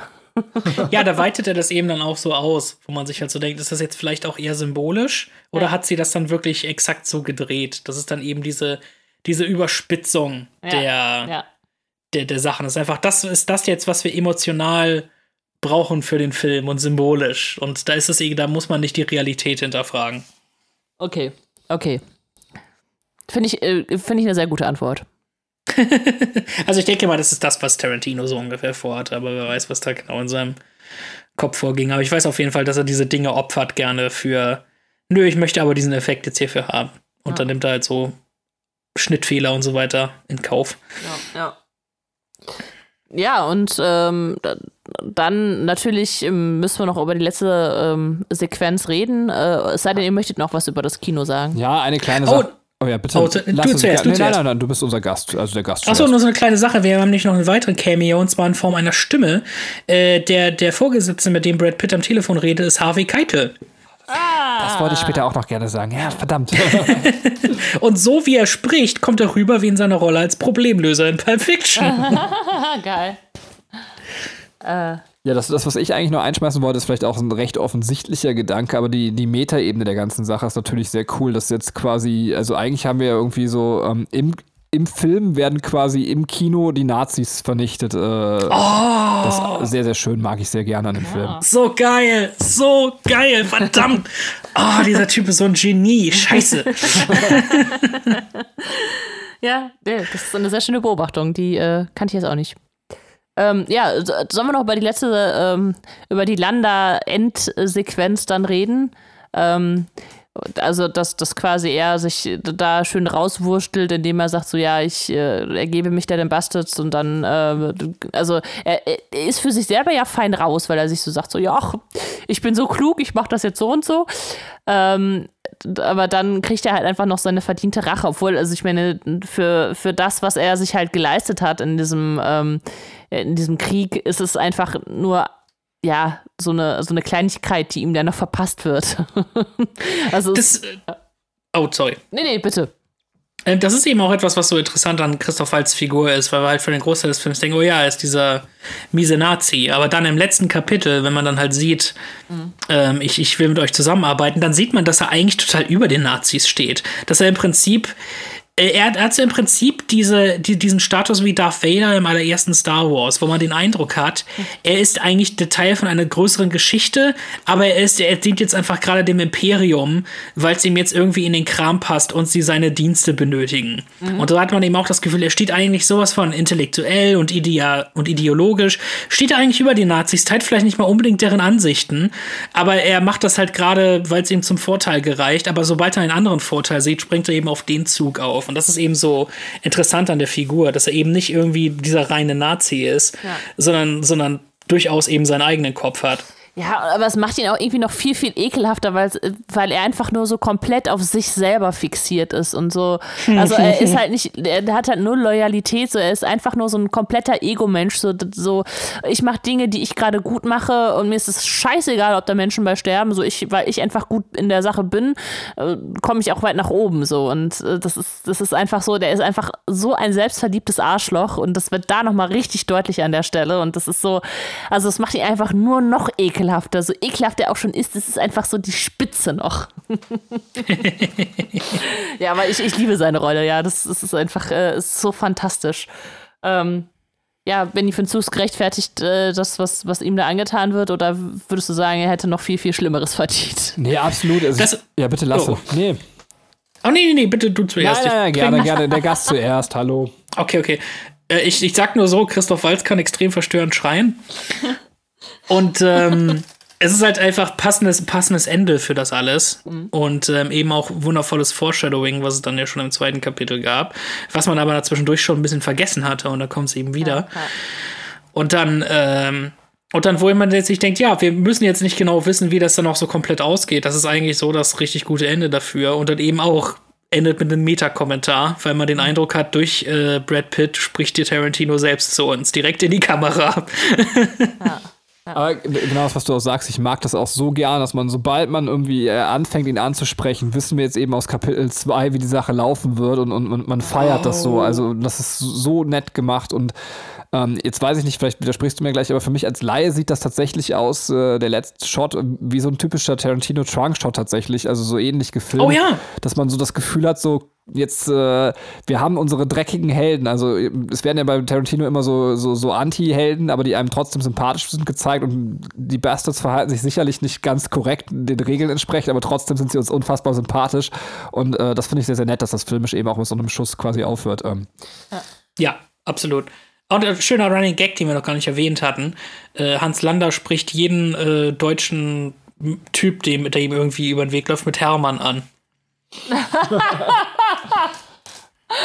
Ernsthaft? Ernsthaft, ja. jeden. Er nennt jeden einfach so, jeden gesichtslosen Soldaten oder jeden Deutschen spricht er mit Hermann an. Das ist schon direkt in seiner ersten Szene, so Hermann. Und dann sagt er das auch zu dem Kellner, der ihm irgendwie einen Drink gibt. Und dann ist das noch äh, so bei ein, zwei anderen Sachen noch der Fall. Und dann eben vor allem, wenn er dann das sagt im Restaurant, da ist ein äh, wundervolles Funkgerät und davor sitzt ein sehr fähiger Funker mit dem Namen äh, Hermann. ja, ey, das ist mir, da habe ich nicht richtig aufgepasst, aber es ist mir echt aufgefallen beim Gucken, aber jetzt im Nachhinein stimmt. Ja. Witzig. Running Gag, das passiert so vier, fünf Mal ungefähr oder so. Ja, ja, ja, ja. Ähm, das, äh, ich wäre tatsächlich jetzt mit dem Kapitel, mit der Kapitelbesprechung durch. Äh, was habt ihr noch? Habt ihr noch was? Äh, mich hat nur so ein bisschen getriggert, dass die äh, Bezeichnungen im Abspann in der falschen Reihenfolge waren. Ähm, aber ich denke mal, das ist eben auch so dieser, diesem Trash-Film-Faktor geschuldet, was da Tarantino erreichen wollte, wo am Anfang kommt halt sein Name, aber da kommt völlig wild zusammengewurschtelt, kommen die anderen Bezeichnungen und dann Produzent ganz zuletzt, was nicht die korrekte Reihenfolge ist, aber ich glaube halt, dass es so beabsichtigt war. Und vor allem, der halt, letzte Film von Tarantino. Frage, ja? das heißt, es gibt eine festgelegte Reihenfolge, wie die Leute quasi im Abspann benannt werden nach ihren Funktionen oder was? Also, ähm Jedenfalls beim Hauptabspann, ja, halt auch ja beim Vorspann. Also zum Beispiel, wenn man, wenn du den Vorspann hast, müssen die letzten drei sein, written by, produced produced by, directed by, mit der leichter Variation. Aber das ist auf jeden Fall meistens die korrekte Reihenfolge. Und das ist eben auch am Schluss, halt, wo du dann am Anfang, du hast meistens, wenn du einen Abspann hast, hast du directed by, written by, produced by, dann kommen Executive Producers und dann kommt Director Photography und dann die anderen Sachen können so ein bisschen durchmischt sein. Also dann Edited, Production Design, Music und so weiter. Aber das ist normalerweise die feste Reihenfolge, aber die durchbricht er dann hier völlig. Da kommt direkt nach Tarantino, kommt dann halt äh, Sally Menke als Schnitt, am Schnitt. Ist der letzte Film, den Sally Menke geschnitten hat für Tarantino. Und ähm, war fantastische Editorin, auf jeden Fall. Und da gibt's auch so eine lustige Anekdote, nämlich wenn man die Outtakes guckt, dann grüßen immer alle, die was versemmeln, grüßen dann immer Sally im Schneideraum, weil sie wissen, die wird das dann sehen. das sagen, die, vers die versemmeln irgendwie einen Take und dann sagen sie in die Kamera, Hi Sally! Voll witzig. Das finde ich schön. Das ist wundervoll, das ist so gut. Da gibt's richtig gut. Auch einen mit Brad Pitt. Das ist äh, der Quatsch mit, ähm, ich glaube, Brad Pitt macht das nicht. Ich glaube, von ihm gab es da keine Outtakes, aber einer, einer mit Till Schweiger. So ein geiler Outtake von ihm, wo er dann. es gibt einen Outtake, da, da liegt er halt, das ist die Szene, wo er dann auf dem Boden liegt, erschossen und Hans Lander hat ihn gerade mit dem Fuß angestupst. Und dann geht Lander aus dem Bild und dann wacht quasi Till Schweiger auf und guckt in die Kamera: Sally, I'm not dead. I just pretended now I'm gonna go over there and kick his fucking Nazi balls. Sehr schön. Sehr schön. Ja, so äh, richtig gut. Ja, aber das ist halt der letzte Film für Tarantino, den sie gemacht hat. Ähm, Ich glaube, du wolltest gerade noch eine zweite Sache sagen, oder war es das tatsächlich? äh, nö, abseits davon gar nichts mehr. Und weil du wolltest das ja noch ansprechen mit der Musik. Hier gibt es keinen Originalscore. Ursprünglich wollte er Ennio Morricone haben, der aber verhindert war. Das hat er dann ja erst bei Hateful Eight hingekriegt mit ihm. Und stattdessen nimmt er hier verschiedene andere Morricone-Songs und dann natürlich eben auch anachronistische Lieder, wie es bei ihm üblich ist, aber es funktioniert sehr gut. Weißt du zufällig, dass äh, dieses, jetzt nochmal zum Anfangsstück, das für Elise mit, äh, das ist, klingt ja nach äh, Morricone, ist das, ist das einfach dann, hat da jemand einen Remix dann mindestens gemacht oder gab es das Stück tatsächlich schon? Oder Das weiß ich nicht. Okay. Das weiß ich leider nicht. Ich, ich dachte auch, oh, das ist für Elise, aber dann nicht ganz für Elise und dann sind da eben diese Western-Sachen. Könnte sein, dass es tatsächlich eine Kombination von diesen Themen ist oder aber etwas Präexistentes, was schon jemand vorher gemacht hat. Ich weiß nicht, äh, da wir im Tarantino-Cast sind, wir haben das meiste ja schon währenddessen gesagt, vielleicht kann man trotzdem noch einmal so ganz kurz äh, auch gerne reihum Elemente aufzählen, was ist jetzt alles so typisch Tarantino, was wir in dem Film gesehen haben. Ich meine, das meiste haben wir schon benannt, aber vielleicht fällt einem ja noch was ein, was wir noch nicht äh, benannt haben. Also ich hätte zumindest noch einen kleinen Punkt. Ähm, Wir haben Crash-Zooms, äh, verschiedene. Das war so diese, diese plötzlichen Slam-Zooms auf Leute und Reaktionen, zum Beispiel in der Schießerei in der Bar. So ganz plötzlich diese Wusch. Ähm, Zooms auf bestimmte Leute. Äh, wir haben nicht lineares Erzählen bei bestimmten Dingen, wo wir verschiedene Sachen überspringen und dann später dorthin zurückkehren. Ähm, ja, was noch? Die, die Gewalt gibt es natürlich selbstverständlich bei dem ganzen Zeug. Wir haben die anachronistischen Songs. die, äh, Äh, also ich würde auf jeden Fall noch, also als kleines Ding, die Kapitelstruktur. Also er liebt ja irgendwie seine Oh ja. Filme zu Kapiteln irgendwie unterteilen. Ja.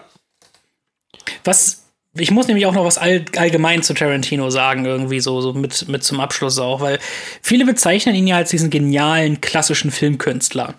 Und eigentlich macht er extrem hochwertigen Schrott. Also wenn man sich seine Filme in, inhaltlich anguckt, eben halt auf technischer Ebene ist er ein Meister. Weiß, wie man eine Szene strukturiert, Spannung aufbaut, wahnsinnig gute Performances aus seinen Schauspielern rausholt und er ist ein sehr guter Autor. Auf technischer Ebene sind seine Filme grandios gemacht. Aber dann packt er eben diese vollkommen übertriebenen und niederen Gewaltmomente rein. Und ich glaube, viele Fans und Kritiker wissen nicht genau, wie sie das interpretieren sollen. Und zudem macht Tarantino all das, ohne dass es bemüht wirkt. Es gibt so Regisseure wie zum Beispiel Christopher Nolan und seine Filme sind gut. Aber er scheint so krampfhaft bemüht darum zu sein, dass alle in ihm den großen Filmkünstler sehen. Aber Tarantino ist das einfach scheißegal. Und er scheint einfach so nebenbei diese grandiosen Filme rauszuhauen, mühelos. Und das macht ihn so einzigartig in meinen Augen. Ja. Ja. Oh, ein schönes Liebesbekenntnis, finde ich sehr gut. Ja, das, wollt, ja, das wollte ich aber auch fragen tatsächlich, weil ähm, ich habe eigentlich keine andere These bei Glorious Bastards, außer dass der erzählt worden ist, um Leute zu unterhalten. Also ich, ich, es gibt da keine tiefere Sache, so dass der eine Botschaft oder irgendwie sowas senden soll. Ich weiß nicht, wie es euch da geht, ob ihr sagt, nee, nee, nee, nee. Aber ich glaube, der ist einfach ein Film, der letztendlich unterhalten will. Oder seht ihr da irgendwie was Tieferes, warum dieser Film erzählt wurde? Es ist einfach nur wie die meisten von Tarantino-Filmen. Es ist, er wollte eine Hommage machen an Sachen, die er liebt. Und hat das dann in eine entsprechende Story gepackt, die gepasst hat. Ja. Ja. Schließe ich mich hundertprozentig an. Ja, Ja. aber absolut abgefahren eigentlich, ne? Ja. Aber ja, hey. das ist ja eben das Geile, weil so vieles, was Tarantino macht, ist eben Hommage. Halt einfach nur, er glaubt aus diesen ganzen Filmen, die er mag und aus diesen ganzen Stilistiken, glaubt er sich das so zusammen und kreiert daraus dieses eigene so sehr, dass ja Tarantino inzwischen selber zum Genre geworden ist, obwohl er sich aus all diesen verschiedenen Genres bedient. Einfach dieser Mix ja. ist ein eigenes Genre geworden und das, das ist eben so das Geniale an ihm, wo du halt ganz genau wo du im Prinzip, im, im Prinzip ist das so, wie wenn du in einen Tarantino-Film gehst, wenn du den, so einen guckst, dann ist das so, wie wenn du in so ein Fünf-Sterne-Restaurant gehst wo du dir denkst, ich werde das bestellen.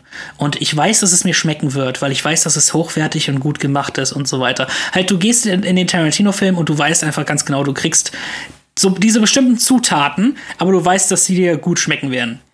Ja. Ach, schön. Ich finde, das sind, das sind sehr schöne abschließende Worte, ähm, die nochmal wirklich auch diesen, diesen Künstler so hochheben und also dahin stellen, wo es auch verdient hat. Vor allem äh, ihn in, zu einem Fünf-Sterne-Restaurant aufzu also zu beschreiben, das, das finde ich sehr, sehr schön, weil das, äh, ja, das, das, das macht es ja aus. Also, er ist ja einfach auch wahnsinnig gut in dem, was er macht. Ich, ich weiß nicht, ob ihr, ähm, es, es gab mal so eine lustige ähm, es ist so eine, so eine Art Comic, wo die dann halt quasi, wenn Regisseure Restaurants oder, oder die, die, die Filmografie von Regisseuren als, als Essen ja. so dargestellt. Und dann gab es eine, einen halt mit Quentin Tarantino, wo er dann so in einem schwarzen Anzug und sich eine Zigarette anzündet, steht er neben dem Tisch, wo er das Essen vorbereitet hat und ist so eine Sprechblase, Steak, bloody as hell and a $5 Milkshake. nice, ja. Ja, ja Und äh, bei den, dann hatten sie auch was für die Cohen-Brüder. Da stehen die Cohen-Brüder an einem, an, einem, an einem Tisch und das ist irgendein Mal, ich weiß nicht genau, was es ist, aber dann, aber so die Sprechblase über den beiden zeigt dann, it tastes funny, but it's good for you. ja. Ja, äh, also Katrin guckt mich so an, dass ich quasi ein Ende äh, unter die Sache setzen soll. Also, wenn wir fertig sind mit dem Film, gibt es noch jemanden, der was sagen möchte? Eigentlich nicht, bis auf die Tatsache, dass ich ihn hundertprozentig empfehle. Es war mein erster Tarantino und ich glaube, er ist immer noch mein Lieblings-Tarantino, würde ich sagen. Ich habe ihn mehrmals gesehen, er wird nie langweilig und äh, ja, wird immer so einen besonderen Platz in meinem Herzen haben. Boah, es, ob es mein Lieblings-Tarantino ist, ich glaube tatsächlich, äh, Kill Bill bleibt mein Lieblings-Tarantino. Ähm, überraschenderweise. Ja, ich glaube. ja, ich liebe Kill Bill. Kill Bill finde ich fantastisch. Also ich, ich glaube, bei mir ist es Pulp Fiction einfach. Okay, haben das wir das? oh ja, zu, zu, ja. Liebe Grüße an Anton, einen Freund von mir, weil das ist sein absoluter Lieblingsfilm, period. Also halt einfach von allen Filmen, die es gibt. Okay, cool. Und äh, deshalb Grüße an Anton. Hallo Anton. Hallo Anton. Hallo Anton wie, wie, bei so einer Selbsthilfegruppe. ja, ich finde aber, das muss man jetzt auch mal sagen, nicht nur die drei genannten Tarantino-Filme sind fantastisch, sondern Lasse, ich fand dich als Gast fantastisch. Also es war wirklich unfassbar oh. bereichernd, dich hier zu haben und äh, was für ein geiler, netter Typ du bist und einfach mit Wissen quasi angerollt kommst. Ähm, deswegen würde ich jetzt trotzdem auch, wenn du am Anfang nochmal deine Projekte gesagt hast, vielleicht hat jetzt jemand die ganze Zeit zugehört, hat es wieder vergessen. Ich meine, ihr findet es auch in der Podcast-Beschreibung, aber gibt es irgendwas, wo du jetzt sagst, ähm, wenn man sich weiter mit dir beschäftigen möchte, da kann man auf jeden Fall reinhören. Das ist gut zugänglich. Das würdest du vielleicht als, als, Einstieg, für, äh, als Einstieg in Lasse Vogt quasi wählen. Ähm. Also ich empfehle, checkt unbedingt meine eigenen Podcasts aus. Das sind einmal Fans About Films, zu finden auf Soundcloud und iTunes. Und äh, It's 90s Christmas Podcast betreue ich mit Laia Perez, nur auf Englisch zu hören. Äh, zu finden auf podomatic.com und ebenfalls iTunes. Mein YouTube-Kanal heißt Wird Deppert, da könnt ihr mich auch selbst sehen und auch meine eigenen Filme, wo ich aber weniger Tarantino als vielmehr Edgar Wright referiere in einigen äh, Aspekten. Und ähm, abseits davon könnt ihr meine Soundtrack-Kritiken lesen auf scoregeek.wordpress.com und meine Stimme könnt ihr außerdem hören beim Telestammtisch. Das sind super tolle Jungs und Mädels, die ganz, ganz tolle Kritiken machen. Das hat sich über die Jahre richtig schön entwickelt.